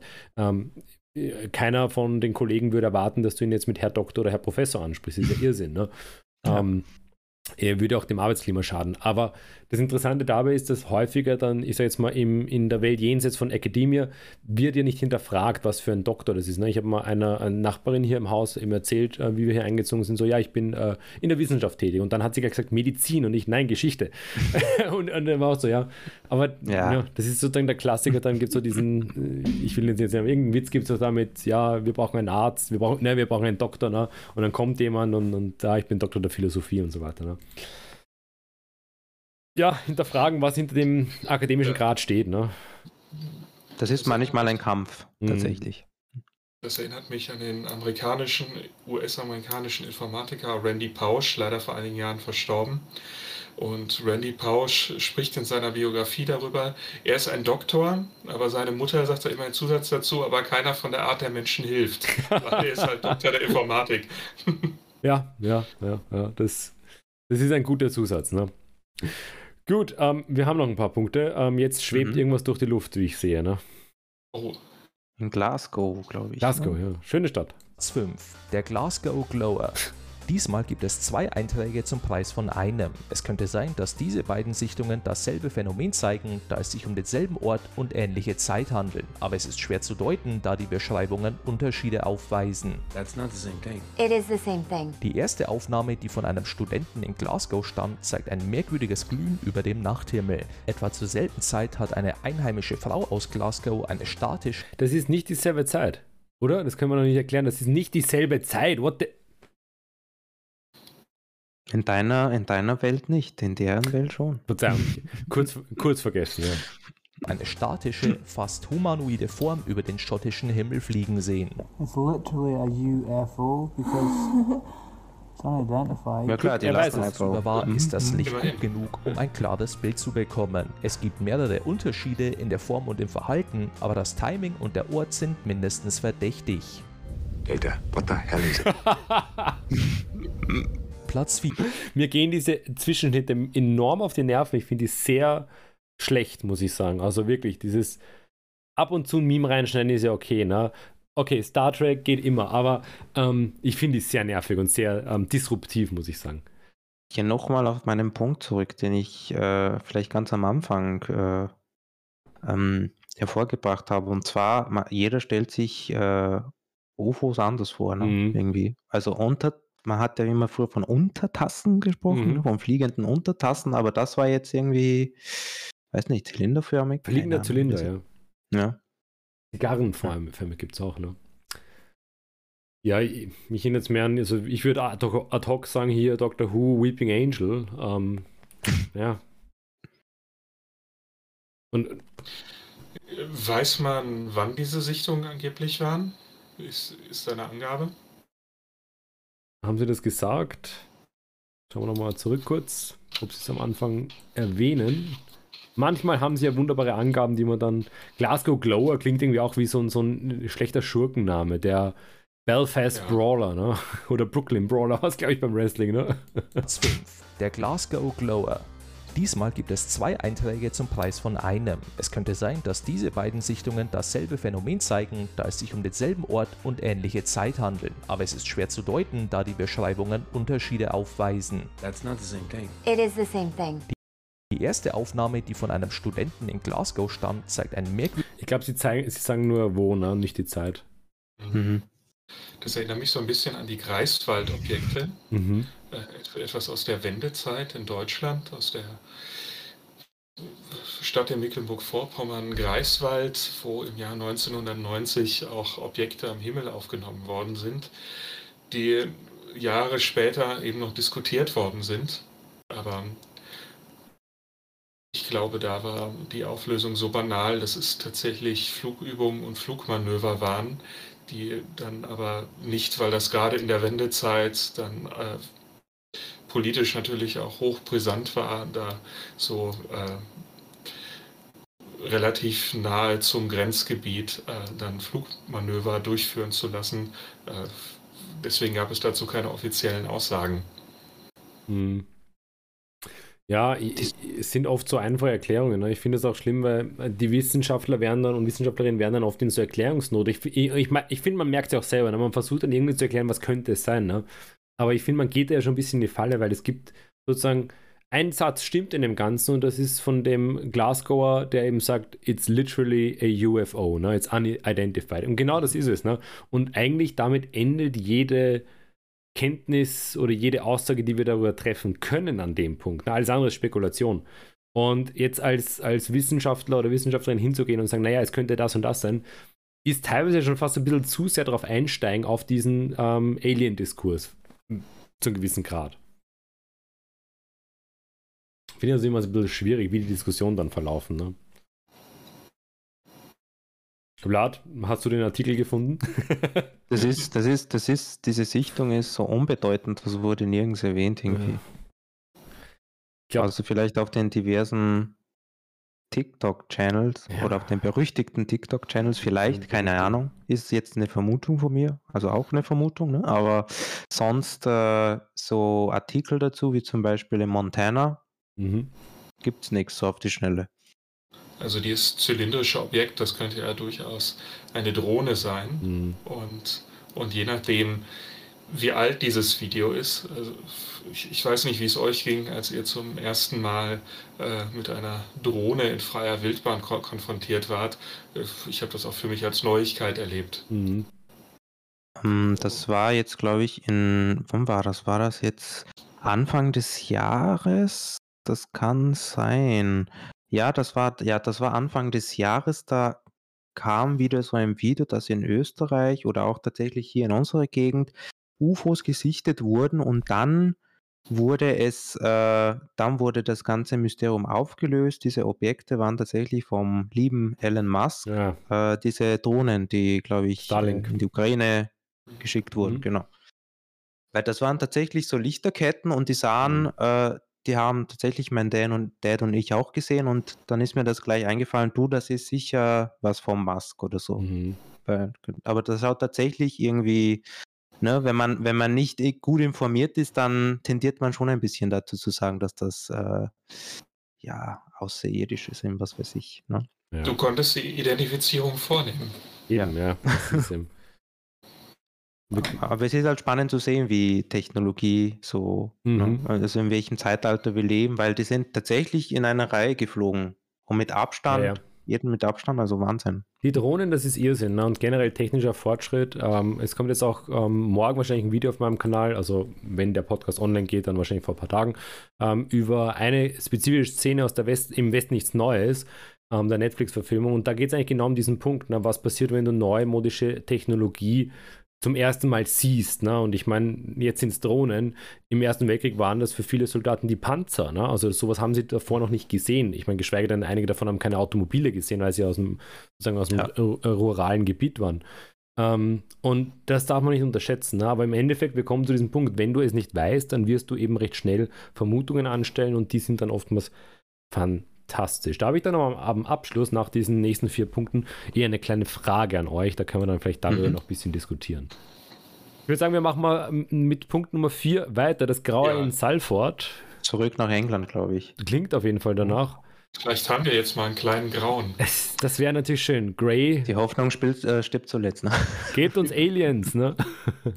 Das Graue in Salford. Wir sind wieder Äh. im Vereinigten Königreich, was nicht überraschend ist, da die Grafschaft Yorkshire Berichten zufolge in den letzten 20 Jahren über 200 Alien- und UFO-Sichtungen verzeichnet. Aber auch wenn es nur wenige Aufnahmen dazu gibt, existiert ein paar Meilen weiter in Salford ein ziemlich überzeugendes Video, Mega überzeugend, möchte ich mal gleich sagen. Und ich, ich muss jetzt mal mit einem Urteil raushauen. Ähm, offenbar in der Grafschaft Yorkshire, Yorkshire war es, ne?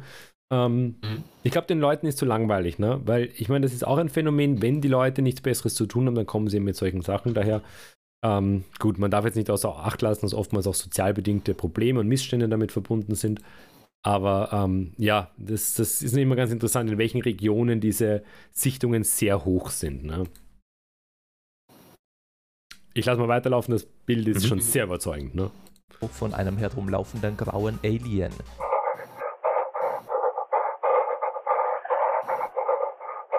Grau ist meistens die Richtung, in die Leute denken, wenn es um Aliens geht und wird auch oft so beschrieben von Leuten, die angeblich von Aliens entführt und zurückgebracht wurden. Ansonsten kann man sich einfach Paul aus dem gleichnamigen Film vorstellen, falls man eine visuelle Unterstützung braucht. Are you gonna probe us? Why does everyone always assume that? What am I doing? Am I harvesting farts? How much can I learn from an ass? Egal ob diese Aufnahmen echt oder ein Schwindel sind, es ist immer spaßig zu spekulieren. Platz 3. Ich wollte jetzt gerade rausgehen, aber ich habe Nein. Du, Ich kann, hab's mir verkneift. du, du, Ja. du kannst uns doch nicht allein lassen mit den bösen Aliens hier. Ah. Es ist schön zu spekulieren, ja, aber nicht so ein Video oder die Leute zu, zu täuschen mit so einem Video, das ist nicht mehr geil. Ganz ehrlich, ich finde, das Video hat gerade eh alles zusammengefasst. Ne? Eigentlich, man sieht hier nichts, na, es könnte ein, es ist einfach nur lustig, haha, hoho, wir schneiden ein bisschen äh, Paul hinein. Ähm, Und dann drehen wir noch ein bisschen die Argumente um, sozusagen von wegen, wir stellen uns Aliens grau vor und klein, weil eben Entführungsopfer das uns so erzählen. Nein, es ist halt andersrum. Entführungsopfer erzählen uns von kleinen grauen Aliens, weil wir sie uns so vorstellen. Das ist der klassische, falsche, logische Schluss, for fuck's sake. Das Lustige ist, ich spiele gerade ich mache hier immer Schleichwerbung, ne? Mhm. Ich spiele hier gerade ein Spiel, ne? Das heißt Lost Judgment, also äh, japanisches Setting, sehr cool. Also japanisches Setting hat bei mir immer, ne? Ist immer das Beste. Und da gibt es eine Mission, also man spielt einen Detektiv und man muss da auch, es gibt auch neben den Hauptmissionen so Nebenmissionen und äh, es gibt eine Nebenmission tatsächlich, da geht es um Aliens. Da gibt es einen Schüler, der glaubt, dass es Aliens gibt und dass er ein Alien gefunden hat und tatsächlich findet man als Detektiv dann an einer gewissen Stelle in der Stadt, also das Spiel spielt in Yokohama, ähm, dass es eine fliegende Untertasse gibt, genauso wie man sich eine Untertasse vorstellt. Und das Komische ist, dass die Untertasse nur circa so groß ist, ne? also sehr klein. Und dann stellt er fest, hoppala, das ist ja eine Drohne und die wurde sozusagen äh, gepimpt ne? in einer Untertasse. Das war sozusagen ein Streich. Und dann am Schluss, nachdem sich äh, der Detektiv dann umdreht und den Schüler dann irgendwie äh, überzeugen konnte, dass es doch gar nichts gibt, dreht er sich um und auf einmal taucht tatsächlich eine Untertasse hinter ihm, also ein großes Raumschiff, ne? Und er dreht sich dann zurück und schaut und auf einmal ist dieses Raumschiff weg. Ne? Also ein bisschen von den Entwicklern sozusagen das Spaßige reingebracht. Also ein bisschen ironisiert das Ganze und äh, ich finde das auch cool, diese Fankultur, ne? Mhm. dass es sowas gibt, weil das ist Fankultur, was uns da präsentiert wird. Aber dass man das in so einem Video äh, irgendwie seriös verpacken möchte, das stört mhm. mich halt immens dran. Ne? Aber ist, Aber ist das nicht, was du gerade beschreibst, so ein Double Bluff eigentlich? Weil sozusagen, okay, er kommt dann drauf, hey, es ist nur eine Drohne. Das wäre dann, was wir sozusagen, wir Wissenschaftler, das haben wir gerade gemacht, wir haben gesagt, naja, es sind häufig Drohnen. Ne? Aber dann ist sozusagen, ja, das ist was the government wants you to think. Ne? Es sind nur Drohnen, dabei sind es gar keine Drohnen. Ne? Ja. Also auch ein bisschen so der Spaß mit diesem Double Bluff von wegen so, ja. wenn ihr Wissenschaftler mit Beweisen kommt, ja, ja, wir wissen schon, die sind nur, um uns abzulenken von der Wahrheit, die da mhm. irgendwo draußen ist. Vielleicht stehen wir ja auch auf der Gehaltsliste. Ich wünsche, ich, ich ich wünschte, es wäre so. Ne? Wir haben ja, ich meine, dann, dann hätten wir hier bessere Qualität und irgendjemand, der das Schneiden übernimmt, ne? dann müssten wir nicht unsere Memes rein. Ehrlich, ehrlich. ja, so sieht es aus, wenn man von ja. der Regierung finanziert ist. Ne? Das Lustige ist aber, ich meine, es gibt ja, den, so den, den, Robert Mark Lehmann, äh, Meeresbiologe, der ja auch ähm, äh, auf YouTube immer seine Livestreams und seine Videos macht, der sehr viel eben zum Thema Meeresbiologie und dem wird halt dann auch vorgeworfen, irgendwie er arbeitet für diese und jene Gruppe und so weiter, weil ich glaube, die Leute sich nur noch vorstellen können, dass man auf irgendeiner Gehaltsliste steht. Ne? Traurig. Ja. Nachvollziehbar, irgendwo. Le leider nicht, leider nicht. Nicht. Also wir möchten uns entschuldigen an alle Zuschauerinnen und Zuhörerinnen, wir schweifen gerade ab, aber was uns da präsentiert wird, sorry, aber das ist so ein Scheiß einfach. Bei aller Liebe, ne? Bei uh, aller Liebe. Uh, uh, ich glaube, der Vlad tendiert ah. Richtung 10 von 10, ne? Klingt mir ein bisschen so. Puh, tatsächlich noch nicht. Nein, Jetzt nein. Muss dann noch ja, überlegen. Aber, aber wobei das ja alles auf einer Metaebene mit dem Themenfeld zu tun hat. Mhm. Ja klar. Weil, ja. weil wenn dann eben solche Videos oder solche Sichtungen versucht werden, irgendwie einzuordnen, dann äh, kommt da die Keule, äh, dass da eigentlich eine Agenda der Vertuschung verfolgt wird. Genau, ja. Das ist es eben. Und das ist ja eben auch ein Merkmal von Verschwörungstheorien. Also mhm. Verschwörungstheorien ist ja nochmal ein eigenes und, äh, und sehr weites Feld. Aber dann natürlich, wenn jemand der Verschwörungstheorie widerspricht, ist er Teil der Verschwörung. So ist es, genau. Und, und das sind ja im Endeffekt diese, diese Argumente, die ähm, viel zu viel funktionieren, leider Gottes. Solange man keine Gegenargumente hat. Und eigentlich darum geht es im Endeffekt auch, ne, dass man hier die Art und Weise, wie diskutiert wird, wie kommuniziert wird, dann auch ein bisschen durchschauen kann. Und das sehen wir bei den Videos ja auch ganz gut, wie einfach inszeniert und stilisiert wird. Ja, morgen muss ich mich mit dem Van der Bellen treffen, meinen 5000 Euro Scheck abholen. Mhm. Ja, genau. Ja, ja. Für eine Vertuschung war das. Ja. Sag's ihm noch, er soll dann bitte sagen, bestimmen, welches Video wir als nächstes machen und was wir da genau sagen sollen. Ne? Weil er soll es das nächste Mal bitte auch besser schreiben. Ich kann seine Notizen nicht lesen. okay. Ja, aber ähm, um, um mal ganz kurz bei diesem Thema äh, zu bleiben. Äh, also, also dass es äh, etwas gibt, äh, also, also dass es äh, Berufe gibt, die, die, die auch eben, eben so eine Agenda haben, andere Weltanschauungen zu entlarven, das ist ja unbenommen. Also die, die evangelische Kirche hat ja seit Jahrzehnten die Sektenbeauftragten oder Beauftragte für Weltanschauungsfragen. Und ich glaube, dass äh, da auch teilweise der, der, der schlechte Ruf etwas herrührt, weil in Mhm. den 70er Ja. und 80er Jahren äh, wurde von manchen Sektenbeauftragten sehr massiv gearbeitet, äh, um dann eben andere Weltanschauungen, äh, also Stichwort Friedrich Wilhelm Haag hatte die Jugendreligionen aufgebracht, wo etwa ein Prozent der Jugendlichen tatsächlich mit in Berührung waren. Mhm. Aber das war eine sehr große mediale Kampagne, die der bayerische Sektenbeauftragte da durchgeführt hatte. Und das Interessante ist, ich hatte mich vor einer Weile mit einem Filmemacher unterhalten, der über eine dieser damaligen sogenannten Jugendreligionen einen Film gedreht hat. Mhm. Und äh, er hat dafür Fördermittel bekommen, staatliche Fördermittel für den Film. Und er bekam dann bei den Präsentationen des Films eben von Anhängern dieser weltanschaulichen Gruppe den Vorwurf, die Kirche würde ihn, und, und der Mann ist Atheist, der hat mit der Kirche nichts am Hut, oder keine kirchlichen Fördermittel. Er hätte aber von der Kirche eben den Auftrag und Geld bekommen, diesen Film zu machen, um die Gruppe, also konkret geht es da um die Osho-Bewegung, äh, weiter zu diskreditieren. Mhm. Mhm. Na gut, so gibt Vorwürfe der Befangenheit, die kommen halt schnell daher. Ne? Und ich meine, das ist natürlich was, was ähm, gerade im, ich sage mal zum Beispiel im Bereich der Geschichtswissenschaft und, und ähm, ich habe unlängst auch mal wieder wiederholt, dass sich die moderne Geschichtswissenschaft durchwegs zum Beispiel als Gegnerin der Ideologien versteht. Das heißt, wir wissen, das 20. Jahrhundert ist ein Jahrhundert der Ideologien gewesen und ähm, was wir versuchen, ist natürlich über die Forschung das auch zu dekonstruieren. Und deshalb tritt Geschichtswissenschaft und Historiker und Historien treten eben stark auch zum Beispiel gegen Nationalismus auf. Ne? Heißt jetzt nicht, dass es nicht immer wieder auch Historiker gibt äh, und Historikerinnen, die sich irgendwie dann sagen, okay, ähm, ich bin eher politisch hier und dort äh, positioniert. Es gibt ja einige Beispiele. Aber grundsätzlich geht es ja um, um sozusagen die Dekonstruktion von äh, irreführenden Inhalten etc. Ich kann mir vorstellen, dass es natürlich im Bereich des Glaubens noch mal um einiges komplexer ist, als jetzt im Bereich der Geschichte.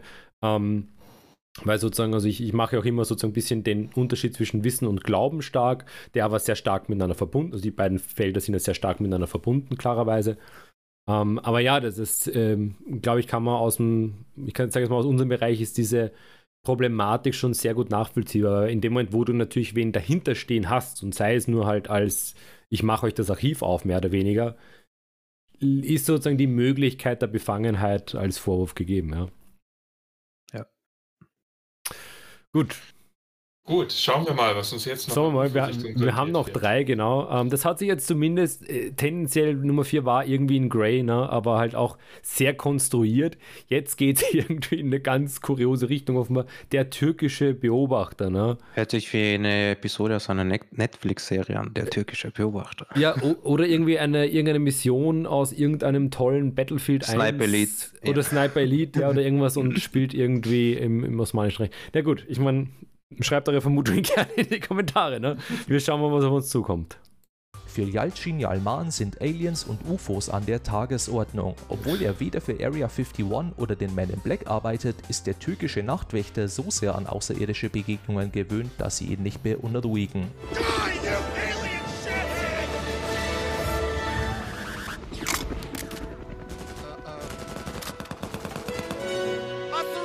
Es gibt zwei Fakten über seine Sichtungen, die herausstechen. Erstens ziehen sich seine Aufnahmen über mehrere Jahre und mehrere Besuche und zweitens kann man auf manchen seiner Aufnahmen zwei Piloten innerhalb des Flugobjekts sehen. Dieser Nachtwächter sieht nicht nur Einbrecher, sondern auch Aliens. It's a bird. It's a plane. Just kidding. It's a plane. Platz 2. Ja, gut. Ja, Family Guy hat es, glaube ich, schon gesagt. Ne? Nö. ähm, also, was ich nicht negiere, ich glaube, äh, dass es wirklich äh, geheime militärische Waffen gibt. Das Ja. negiere ich nicht. Ne? Klar, besonders wenn man sich äh, unsere Zeit anschaut, wo Kriege geführt werden, klar, da gibt es halt gerne Waffen, Waffen, die man vielleicht mal hin und hier und da mal testet, ohne dass die Bevölkerung was weiß. Das glaube ich schon. Aber sowas, ich weiß nicht. Ja, ja, wir sind wieder bei einer Drohne im Endeffekt, oder? Ich meine, Mhm. ich will jetzt nicht mit den einfachen Erklärungen das abtun und so weiter, ne? aber wenn man schon, also ich bin da auch voll, voll deiner. Meinung. Der Wetterballon, ja. Ähm, ich kann mir bis heute nicht wirklich was gescheit unter Wetterballon vorstellen, aber gut. Ähm, wenn, Ich denke, das ist eine frühe Art von Drohne Mhm. gewesen, oder? Ja, Ja, Wa- Was ich eben denke, das ist genau dieses Problem, na, wir steigen dann so auf dieses Argument ein na, und sagen, naja, was könnte es gewesen sein? Und ähm, würde ich jetzt, es ist ja immer so, ich denke immer, was bräuchte man als Beweis? Ne?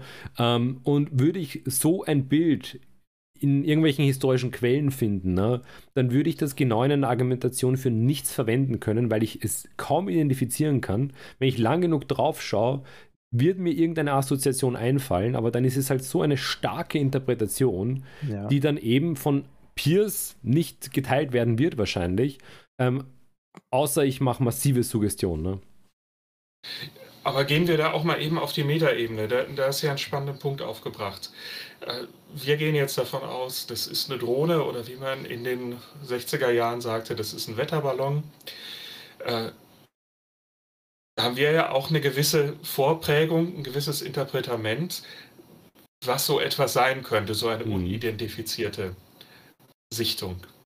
Und das ist natürlich, wenn man sich jetzt mal in, in eine andere Seite begibt, in, in die Position, dass man äh, pro argumentiert, dass es jetzt ein äh, extraterrestrisches Flugobjekt ist, dann äh, wäre das natürlich erstmal ein Gegenargument. Mhm. Zu sagen, es wird ja immer nur die Wetterballon-These wiederholt und als Drohne aktualisiert.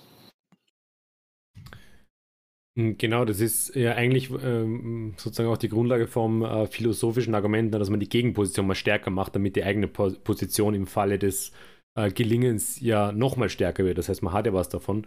Ähm, das ist ja genau der Punkt, den ich meine. In dem Moment, wo wir uns darauf einlassen, sind wir ja auch schon auf verlorenen Posten, weil wir haben ja jetzt mal ganz objektiv gesehen keinen Grund, hier irgendwas zu sehen, außer, ähm, ich sage jetzt mal, eine Form und ja, Punkt. Ne? Also würde man es natürlich objektiv beschreiben. Ne? Gehen wir auf die andere Seite, ne?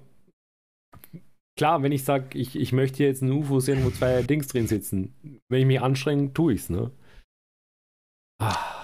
Das Problem ist, was hier fehlt. Türkischer Wachmann, der filmt gerne Aliens oder hat angeblich Nachtwächter, genau. Wann entstand das Video? Mhm. Wann wurde das gefilmt? Weil dann könnte man einordnen, ja, es ist in diesem Jahr gefilmt worden.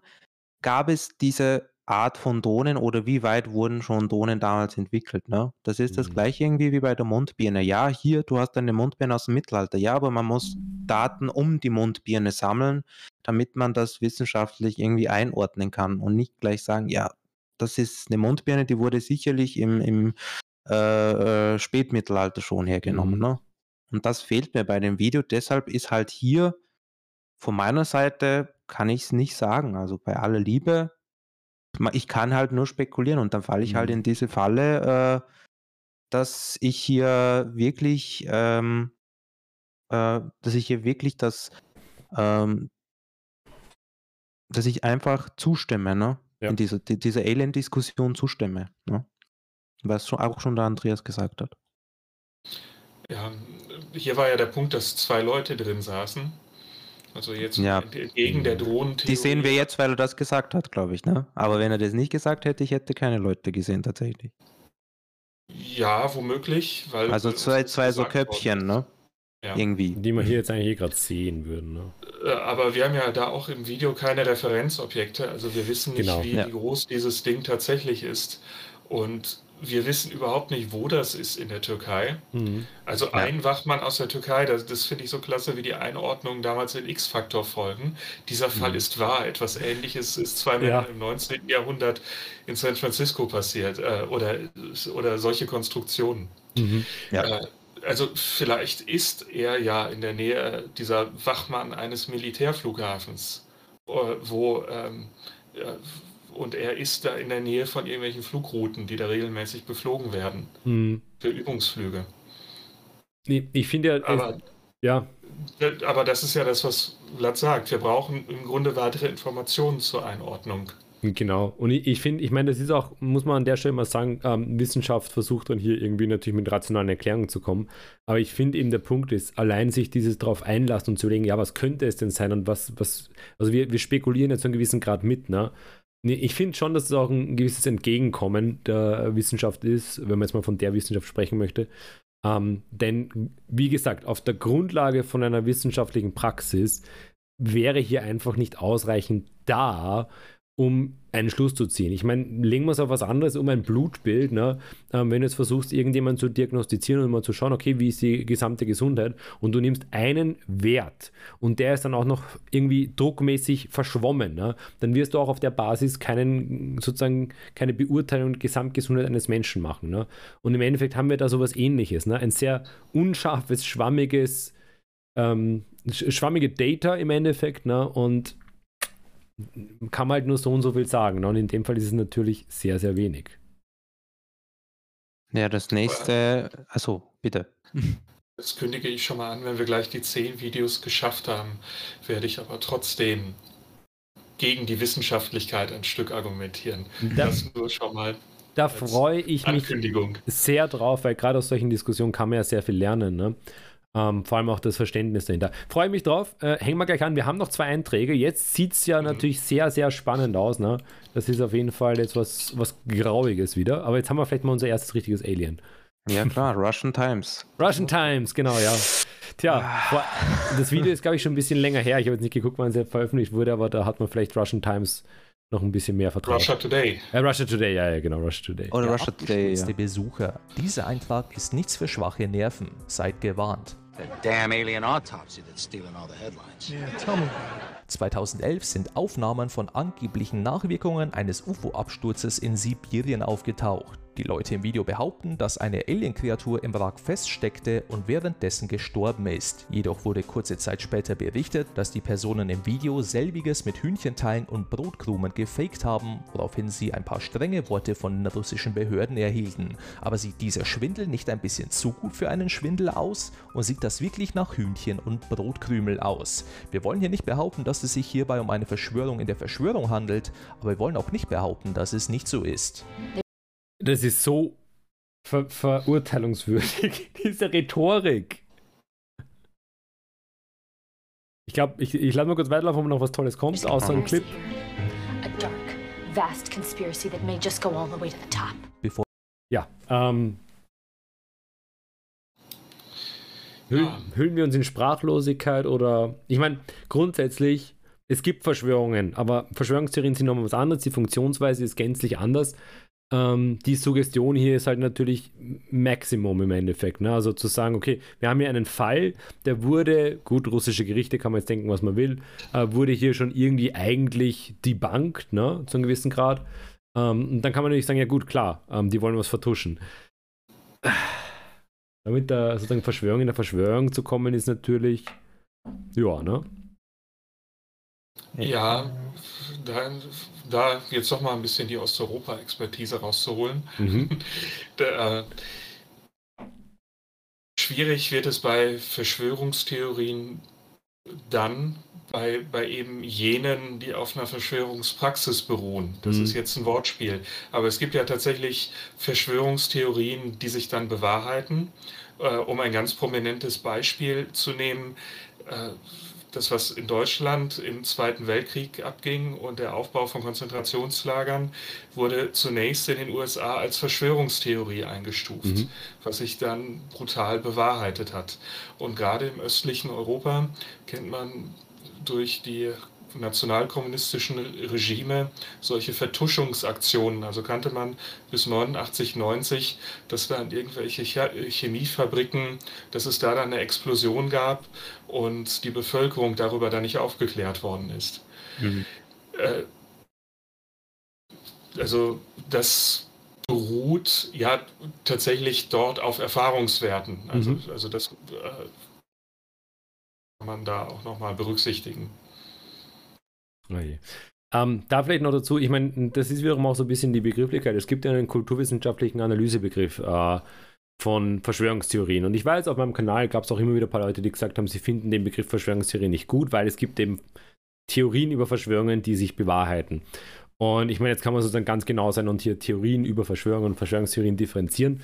Ähm, der kulturwissenschaftliche Begriff über Verschwörungstheorien, der zeichnet sich ja vor allem dadurch aus, dass eben die Unmöglichkeit der Falsifikation ähm, und zu einem gewissen Grad die Verifikation auch ausgesetzt wird. Und da sind wir halt auch, äh, kann man gerne noch reden, bei so äh, sehr wichtigen, essentiellen Elementen des, der Wissenschaftlichkeit, nämlich alles, was wir behaupten, alles, worüber wir Hypothesen aufstellen und dann eben Thesen ähm, belegen, Fragestellungen, die müssen sowohl verifizierbar sein, das heißt, wir müssen klassisch Quellen vorweisen, Beweise bringen, wenn man jetzt so detektivisch sprechen will, und vor allem, das ist der zweite Schritt, und da scheitern eben diese Verschwörungstheorien häufig. Und dann sind es sozusagen kulturwissenschaftliche Verschwörungstheorien. Sie müssen falsifizierbar sein. Also nehmen wir jetzt zum Beispiel unsere Master- oder Doktorarbeiten, wo auch immer wir gerade dran schreiben. Es muss dann die Möglichkeit sein, dass ein anderer Kollege oder eine Kollegin rangeht und sagt: Moment einmal, das hast du aber falsch interpretiert, weil A, Quellen falsch interpretiert oder neue Quellen entdeckt. Das heißt, es muss widerlegbar sein. Ich meine, wir müssen es grundsätzlich mal belegen, aber es muss auch widerlegbar sein. Und dieses Fehlen von der Widerlegbarkeit, von der Falsifizierbarkeit, das ist eben im kulturwissenschaftlichen Sinn eines der Merkmale von diesen klassischen Verschwörungstheorien, also Mondlandung zum Beispiel, etc. etc. Ne? Und ja, Verschwörungen gibt es. Also das ist ein politisches Phänomen. Was sagen wir dann zu dem Video? Schade ums Hähnchen.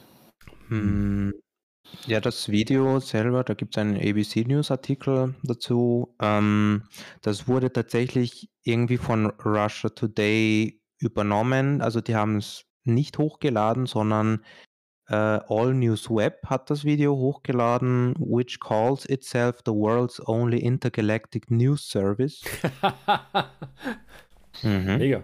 Endlich. Ne? Ich dachte, Twitter wäre das jetzt, nachdem es Elon Musk übernommen hat. Und das wurde in Buryatia gefunden, also in Russland, also a site not far from an alleged UFO event one month ago in Siberia oder Siberia. Und äh, das hat sich tatsächlich so ein äh, Paranormal Investigator angeschaut, dieses Video. Mhm. Und der sagt sogar, dass das ein Hoax ist, also ein Fake. Wenn, wenn der das sogar sagt. Wenn sogar die eigene ja, Community oh. sagt. Ne? Also ich, ich, Blick drauf, ich würde mal sagen, ich meine Absturzstelle, ich meine, dass das wird dann bedeuten, dass das irgendwie sozusagen dieses Getüm hier irgendwie das UFO ist und das Ding da rausgeklettert ist. Ich meine, das ist keine Absturzstelle, da müsste zwischendurch geschneit haben und so. Das sind dann alles schon wieder so what also, if, what if, what if. Ne? Das Problem ist, dass von Mojo, und das haben die recht intelligent gemacht, äh, dass äh, die das Audio vom Video nicht eingeschaltet hat, dass der, dass der Creator einfach drüber quatscht mhm. über das Video und wenn man sich das originale Video anhört, da lachen die zwei Männer, die die ah. Leiche gewonnen haben. Die lachen mhm. sich einen ab, angeblich. Ja, So, ja. Naja, und toll. wenn man halt eine Leiche findet, ich weiß nicht, also ich würde dann jetzt nicht unbedingt lachen, aber gut. Ja. Ja, du, Russland, andere Bräuche, Sitten und so weiter. Ja, klar, ne? Nein, aber ja. das, das ist schon, wenn man hier ein bisschen äh, dann recherchiert, dann merkt man schon, dass da sehr viele Ungereimtheiten sind, ne? Letzt Dann haben wir, glaube ich, noch ein Video. Ja, exakt, ein Eintrag. Und ich, ich glaube, dass uns der nicht zu Aliengläubigen machen wird, weil ich kenne dieses Video. Also, okay. Ja. Ich, ich, erinnere mich, dass ich das mal gesehen habe und es hat mich sehr gegruselt, aber ich glaube, da war ich zwölf. schauen, wir uns an, schauen wir uns an das Finale der Top 10 Aliens, die von einer Kamera aufgenommen wurden. Mhm. Das Peekaboo Alien. Während die Person, die diese Aufnahmen erzielt und veröffentlicht hat, die Aufmerksamkeit nicht verdient, wird der Name hier nicht genannt. Aber das Boo Alien hat zu viele Debatten losgelöst, als dass man es verschweigen könnte. Oh man, what is that?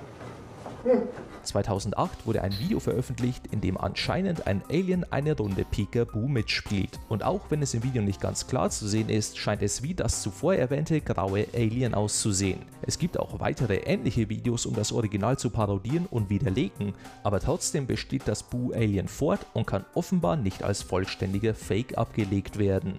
You're insane. So, you prefer the original thing? Was hältst du von der Stopp.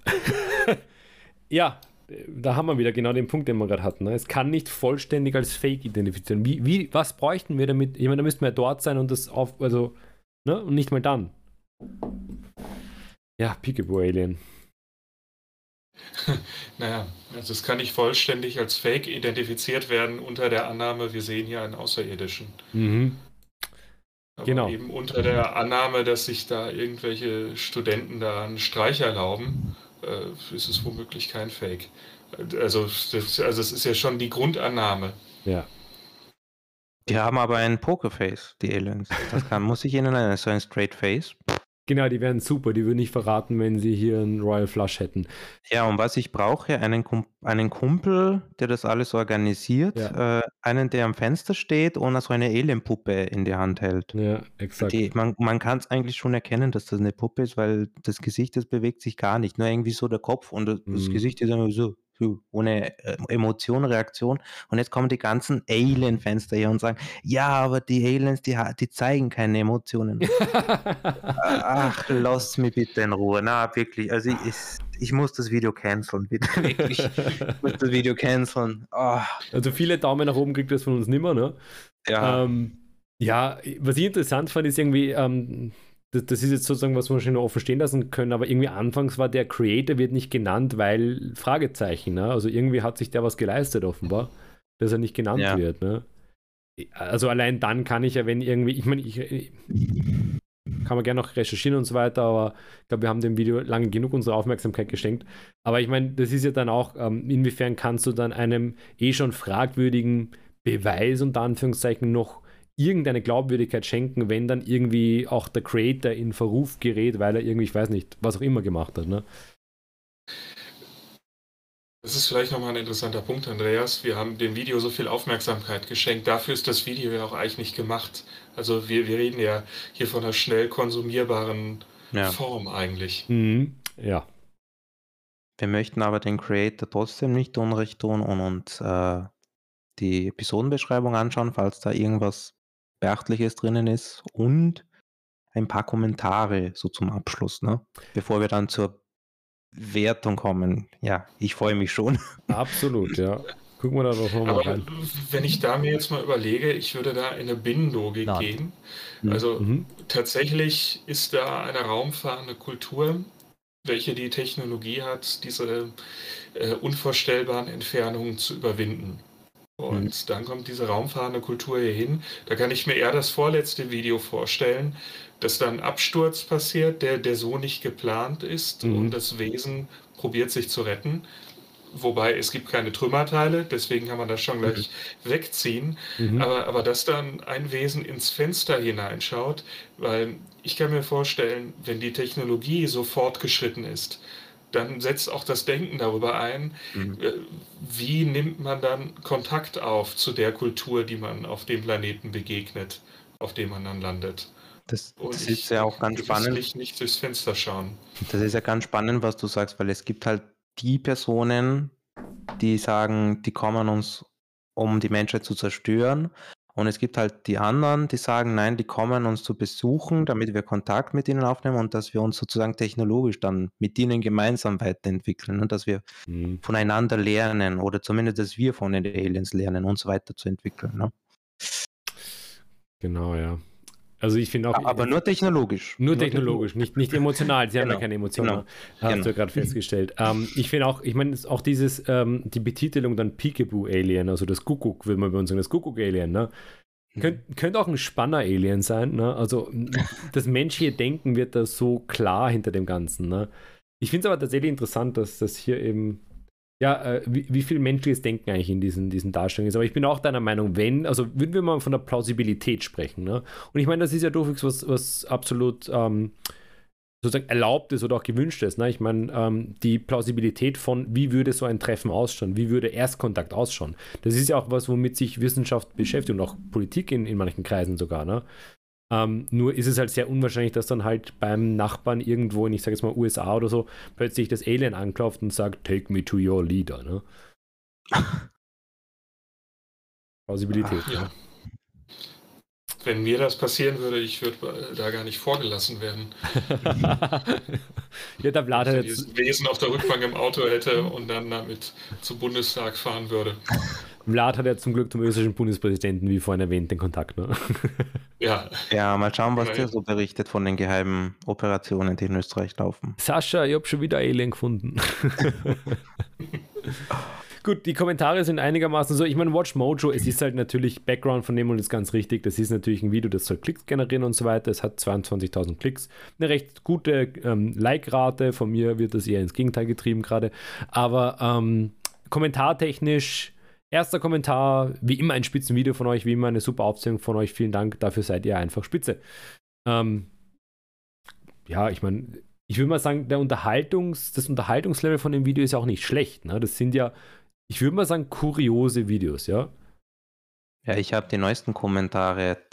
Und zwar, einer Mhm. hat vor zwei Tagen geschrieben, Aliens sind böse Geister oder Dämonen, aber keine Außerirdischen. ja, Hm. das spricht ein bisschen auf diese Ungenauigkeit an. Ne? Ich sehe auch noch einen Kommentar. Jeder hat schon mal eine Katze gesehen, kennt, äh, jeder, der, Verzeihung, jeder, der schon mal eine Katze gesehen hat, kennt das erste aufgezeichnete Alien. Ne? Da sind wir wieder bei dieser Wildlife Camera. Ja, spannende Kommentare auf jeden Fall. Aber das offenbart ja auch die Funktion. Also manche Leute, die, die hatten am Anfang des Videos einen Ausschnitt aus Akte X, I Want to Believe, Mhm. äh, die es glauben wollen, aber auch manche, die sich daran, das könnte man jetzt auch uns unterstellen, die sich daran erfreuen, äh, das dann zu entlarven. Mhm.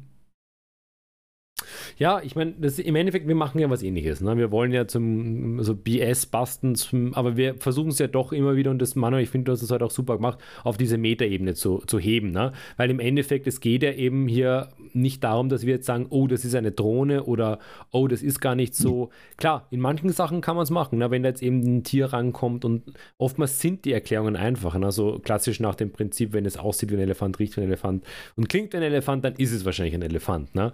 In anderen Fällen müssen wir da eben schon auf diese eigentlich äh, sozusagen erkenntnistheoretische Ebene gehen und sagen, naja, was können wir denn eigentlich aussagen ne? und was wird hier eben stark suggeriert. Und die Frage des eigenen Wissens ist da halt auch sehr wichtig. Ne? Und deshalb wollte ich euch jetzt noch eine Frage stellen, bevor wir hier ähm, entweder, also entweder und wahrscheinlich zur äh, Bewertung, aber auch noch zu einer wahrscheinlich kleinen Wissenschaftsdiskussion kommen. Ähm, eine Frage. Habt ihr schon mal Aliens gesehen oder zumindest geglaubt an irgendeinem Punkt in eurem Leben, dass ihr eine Aliensichtung miterlebt habt und konntet sie dann irgendwie entweder nicht enttarnen oder rational erklären? Ich war mal, also wenn ich anfangen darf, Manuel, mir ist gerade was eingefallen. Ich war mal mit meinem Papst spazieren. Äh, das war aber so nachmittags und noch nicht in der Winterzeit. Und ähm, er hat angeblich, ich habe es leider nicht gesehen, er hat angeblich so eine Art Luftballon, eine so eine Art Luftballonförmige, ne, nicht Gestalt, Objekt gesehen, würde ich eher sagen. Und das hat sich irgendwie komisch bewegt, also nicht so wie ein Flugzeug, konstant, ne? Also mit konstanter Geschwindigkeit kann man jetzt auch nicht sagen, aber ein Flugzeug bewegt sich ja so in einer Linie für uns, wie wir es wahrnehmen, aber das Objekt hat sich halt irgendwie so sch- schnell bewegt angeblich und mir kam halt das erste Mal in den Kopf, das kann eigentlich ein Luftballon gewesen sein, weil wenn einmal der Wind bläst, ne, der nimmt dann irgendwie Geschwindigkeit auf. Ich habe es mir nicht erklären können, leider habe ich es auch nicht gesehen und um jetzt ein bisschen langweilig zu sein, tatsächlich habe ich noch nie ein Alien gesehen, obwohl ich eigentlich einer bin, der gerne nachts mal so Sterne guckt und so, ne? Mhm. Man kann ja auch manch, manchmal ganz schön die Raumstationen sehen, ne? Aber noch nicht tatsächlich, nö. Das war die spannendste Story von mir bisher. ja. Hätte sich aber gut in dieses Video eingereiht, finde ich. Und vielleicht sogar, also UFO, äh, UFO, ne? U UFO, UFO. UFO auf jeden Fall, ne? Manuel, bei dir? Ja, ich sagte ja, ich, ich wollte noch etwas gegen die Wissenschaft argumentieren und da, da ist das eine schöne Brücke. Sehr gut. Ich weiß nicht, wie alt ich gewesen bin, da muss ich noch Grundschüler gewesen sein. Und ich habe mich total für UFO-Sichtungen interessiert, für den Weltraum. Äh, Akte X lief ja auch im Fernsehen. Und ich weiß, das muss in irgendeinen Ferien gewesen sein. Wahrscheinlich war es in Herbstferien, weil es noch dunkel war. Mhm. Da war ich mit einem Schulfreund unterwegs und wir waren mit den Fahrrädern unterwegs und es war schon dunkel. Ja, und jetzt heute mit meinen Wissensmöglichkeiten würde ich sagen, das war vielleicht irgendein Flugzeug, was tief flog, was aber äh, sehr viele Lichter hatte und sehr hell war.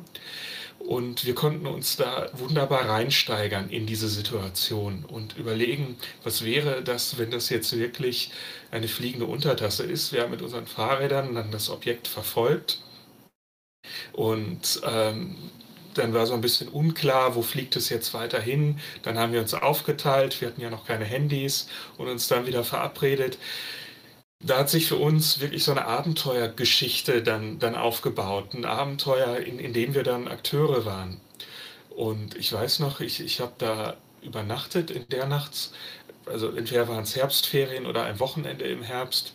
Und wir haben noch ziemlich viel Zeit damit verbracht, so dieses bruchstückhafte Wissen, was wir dann vielleicht aus Fernsehserien hatten und so weiter, dann mit dieser Sichtung da irgendwie zusammenzutragen. Und äh, das ist ein Abend, den habe ich als total toll und zauberhaft irgendwie in Erinnerung. Und ich glaube, das ist eine wichtige Funktion. Also in der Pädagogik weiß man ja so oder so, dieses magische Denken, das hat bis zu einem bestimmten Alter auch, auch eine ganz wichtige Funktion.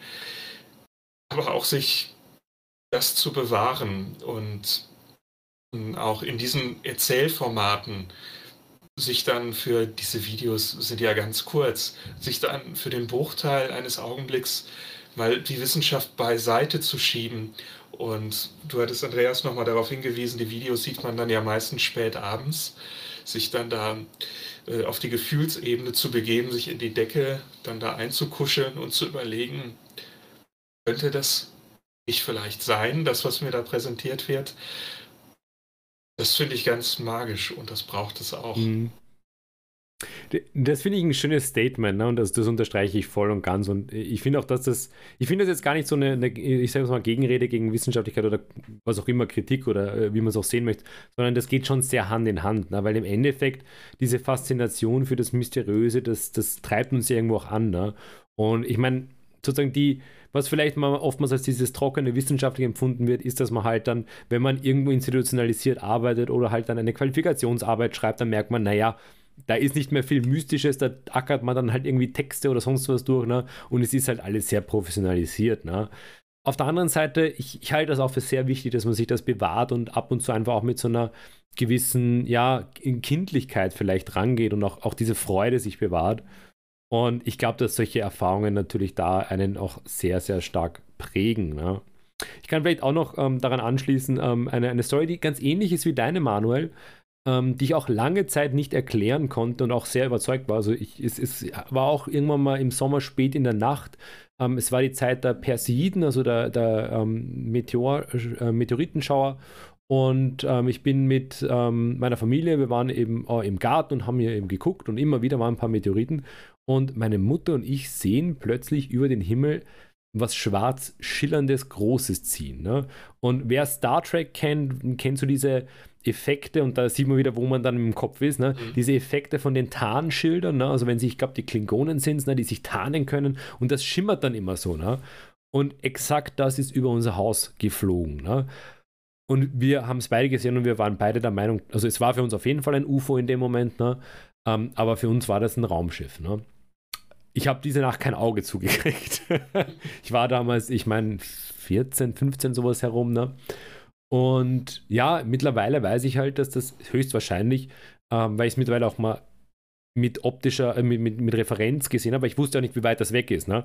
Ähm, und es dürfte viel näher an uns dran gewesen sein. Wir waren halt fokussiert auf die Sterne. Ne? Es dürfte halt einfach ein Fledermausschwarm gewesen sein. Ne?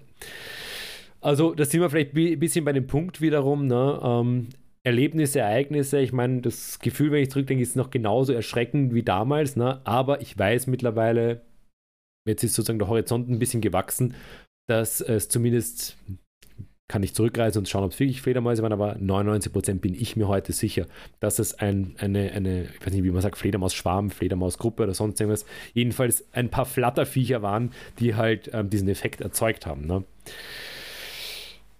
Ja, immer noch gruselig, wenn ich zurückdenke dran. Damals war das sehr, sehr gruselig, ne?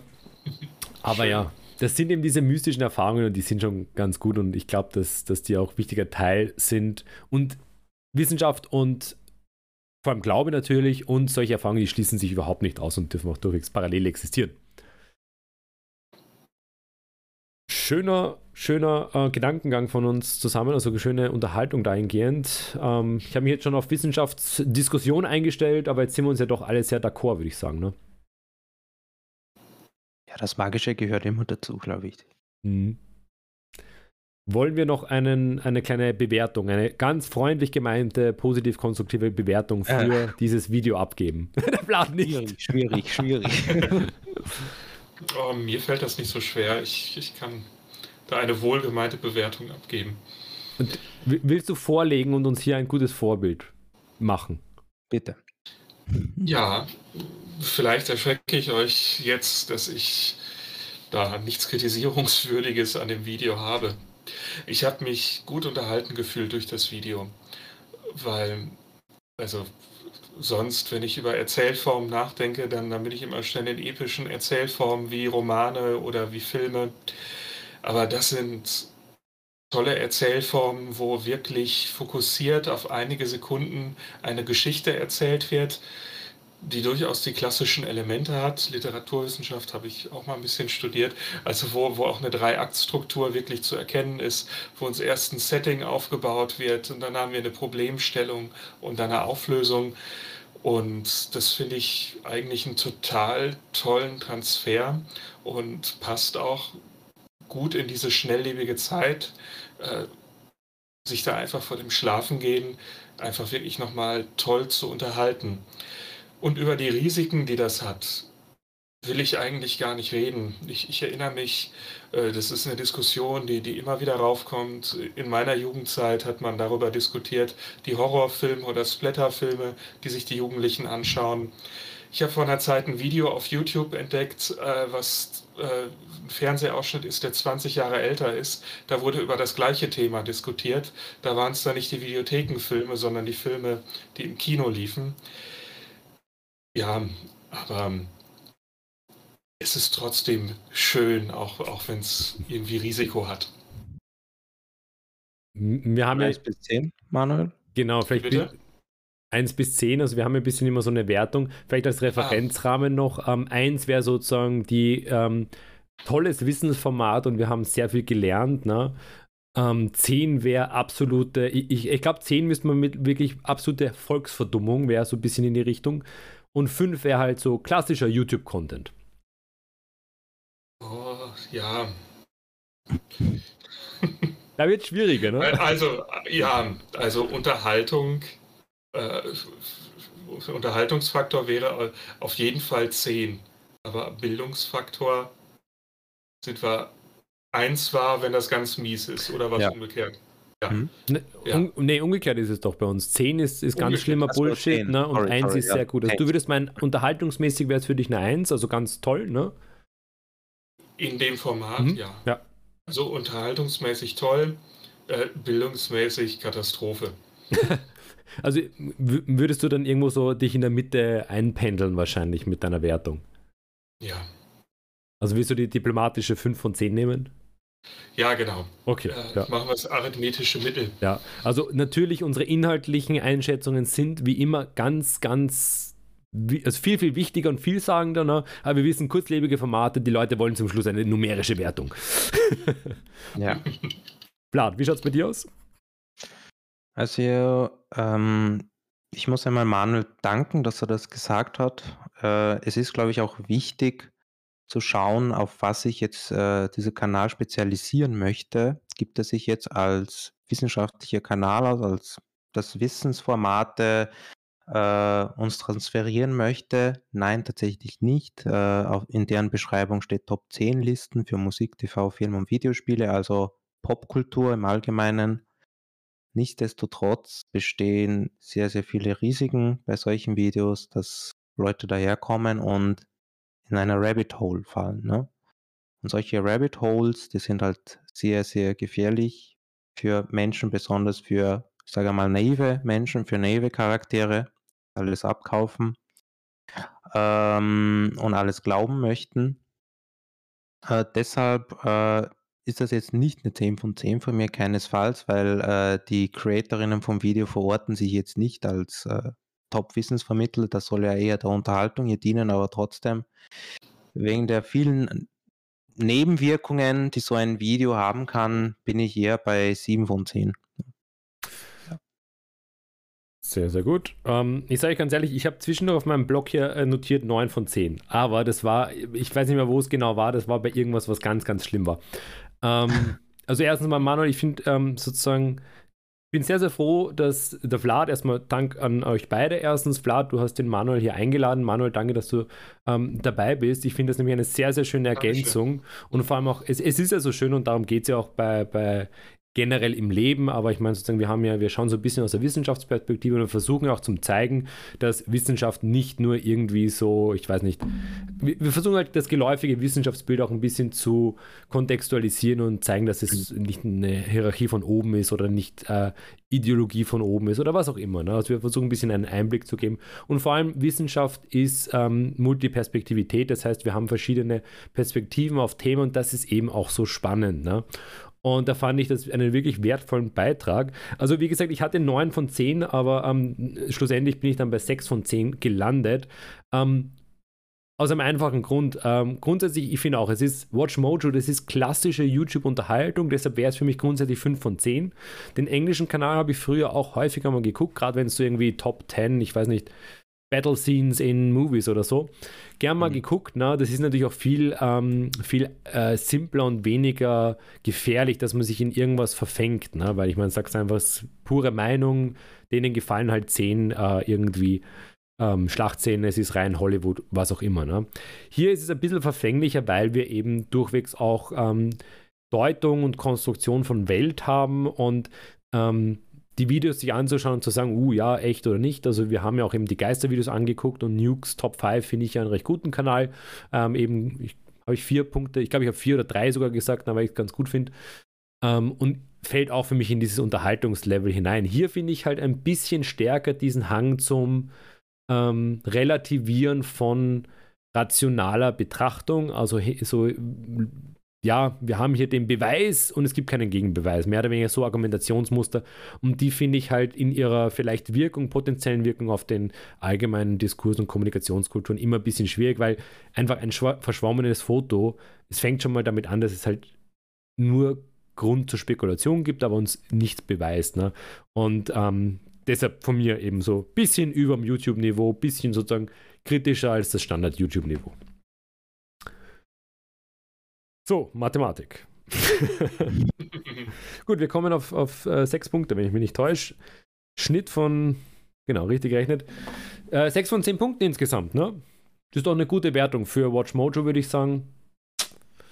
Kann ja, wir müssen, wir müssen das äh, sowieso in Zukunft mal neu berechnen, weil es gibt halt, das haben wir mal in der PS Busters Folge erwähnt, es gibt halt Videos, die das die Verschwörungstheorien sehr professionell verpacken. Also jetzt mhm. nicht wie zum Beispiel dieses eine Video, was wir uns angeschaut haben über Reptiloiden. Ne? Dein Top 10 Video, wo du uns sozusagen. Also, ja. Mhm. da, da, haben wir potenziell die Skala dann, dass wir sie entweder mal öffnen oder wir rekon rekontextualisieren das Ganze. Ne? Ja. Ja. Numerische Wertungen sind immer ja, ein bisschen fun im Endeffekt. Ne? Es gibt ja, wir kennen es ja aus verschiedenen Bereichen von Filmen bis Spielen, Spiele und so weiter, wo versucht wird, irgendwie eine Wertung zu machen. Das ist immer sehr verfänglich. Im Endeffekt ist es natürlich hier ein bisschen das i-Tüpfelchen. Ne? Ja. Gut. Der Podcast lief jetzt oder läuft jetzt schon lange. Es ist ein langer Podcast geworden, wenn er dann fertig ist. Ähm, nichtsdestotrotz, dafür ist er auch da. Ne? Wir reden über spannende Themen. Ich denke, wir sind am Ende angekommen von der Folge auf jeden Fall ich bedanke mich einerseits beim Manuel, andererseits beim Vlad. Danke, dass ihr dabei wart. Danke für alles, was ihr tut und für das schöne Diskutieren und vor allem auch für die schönen Perspektiven. An die lieben Zuhörer und Zuhörerinnen, Zuschauer, Zuschauerinnen, ihr könnt natürlich gerne eure Themen vorschlagen. Wir freuen uns, wenn ihr ein Abo dalasst. Schaut bei den verschiedenen Kanälen und Twitter etc. von den Leuten vorbei. Wird alles in der Infobox verlinkt sein. Wir freuen uns, wenn ihr das nächste Mal wieder dabei seid und verbleiben wie immer mit der Warnung. Vorsicht vor dem PS. Bis zum nächsten Mal.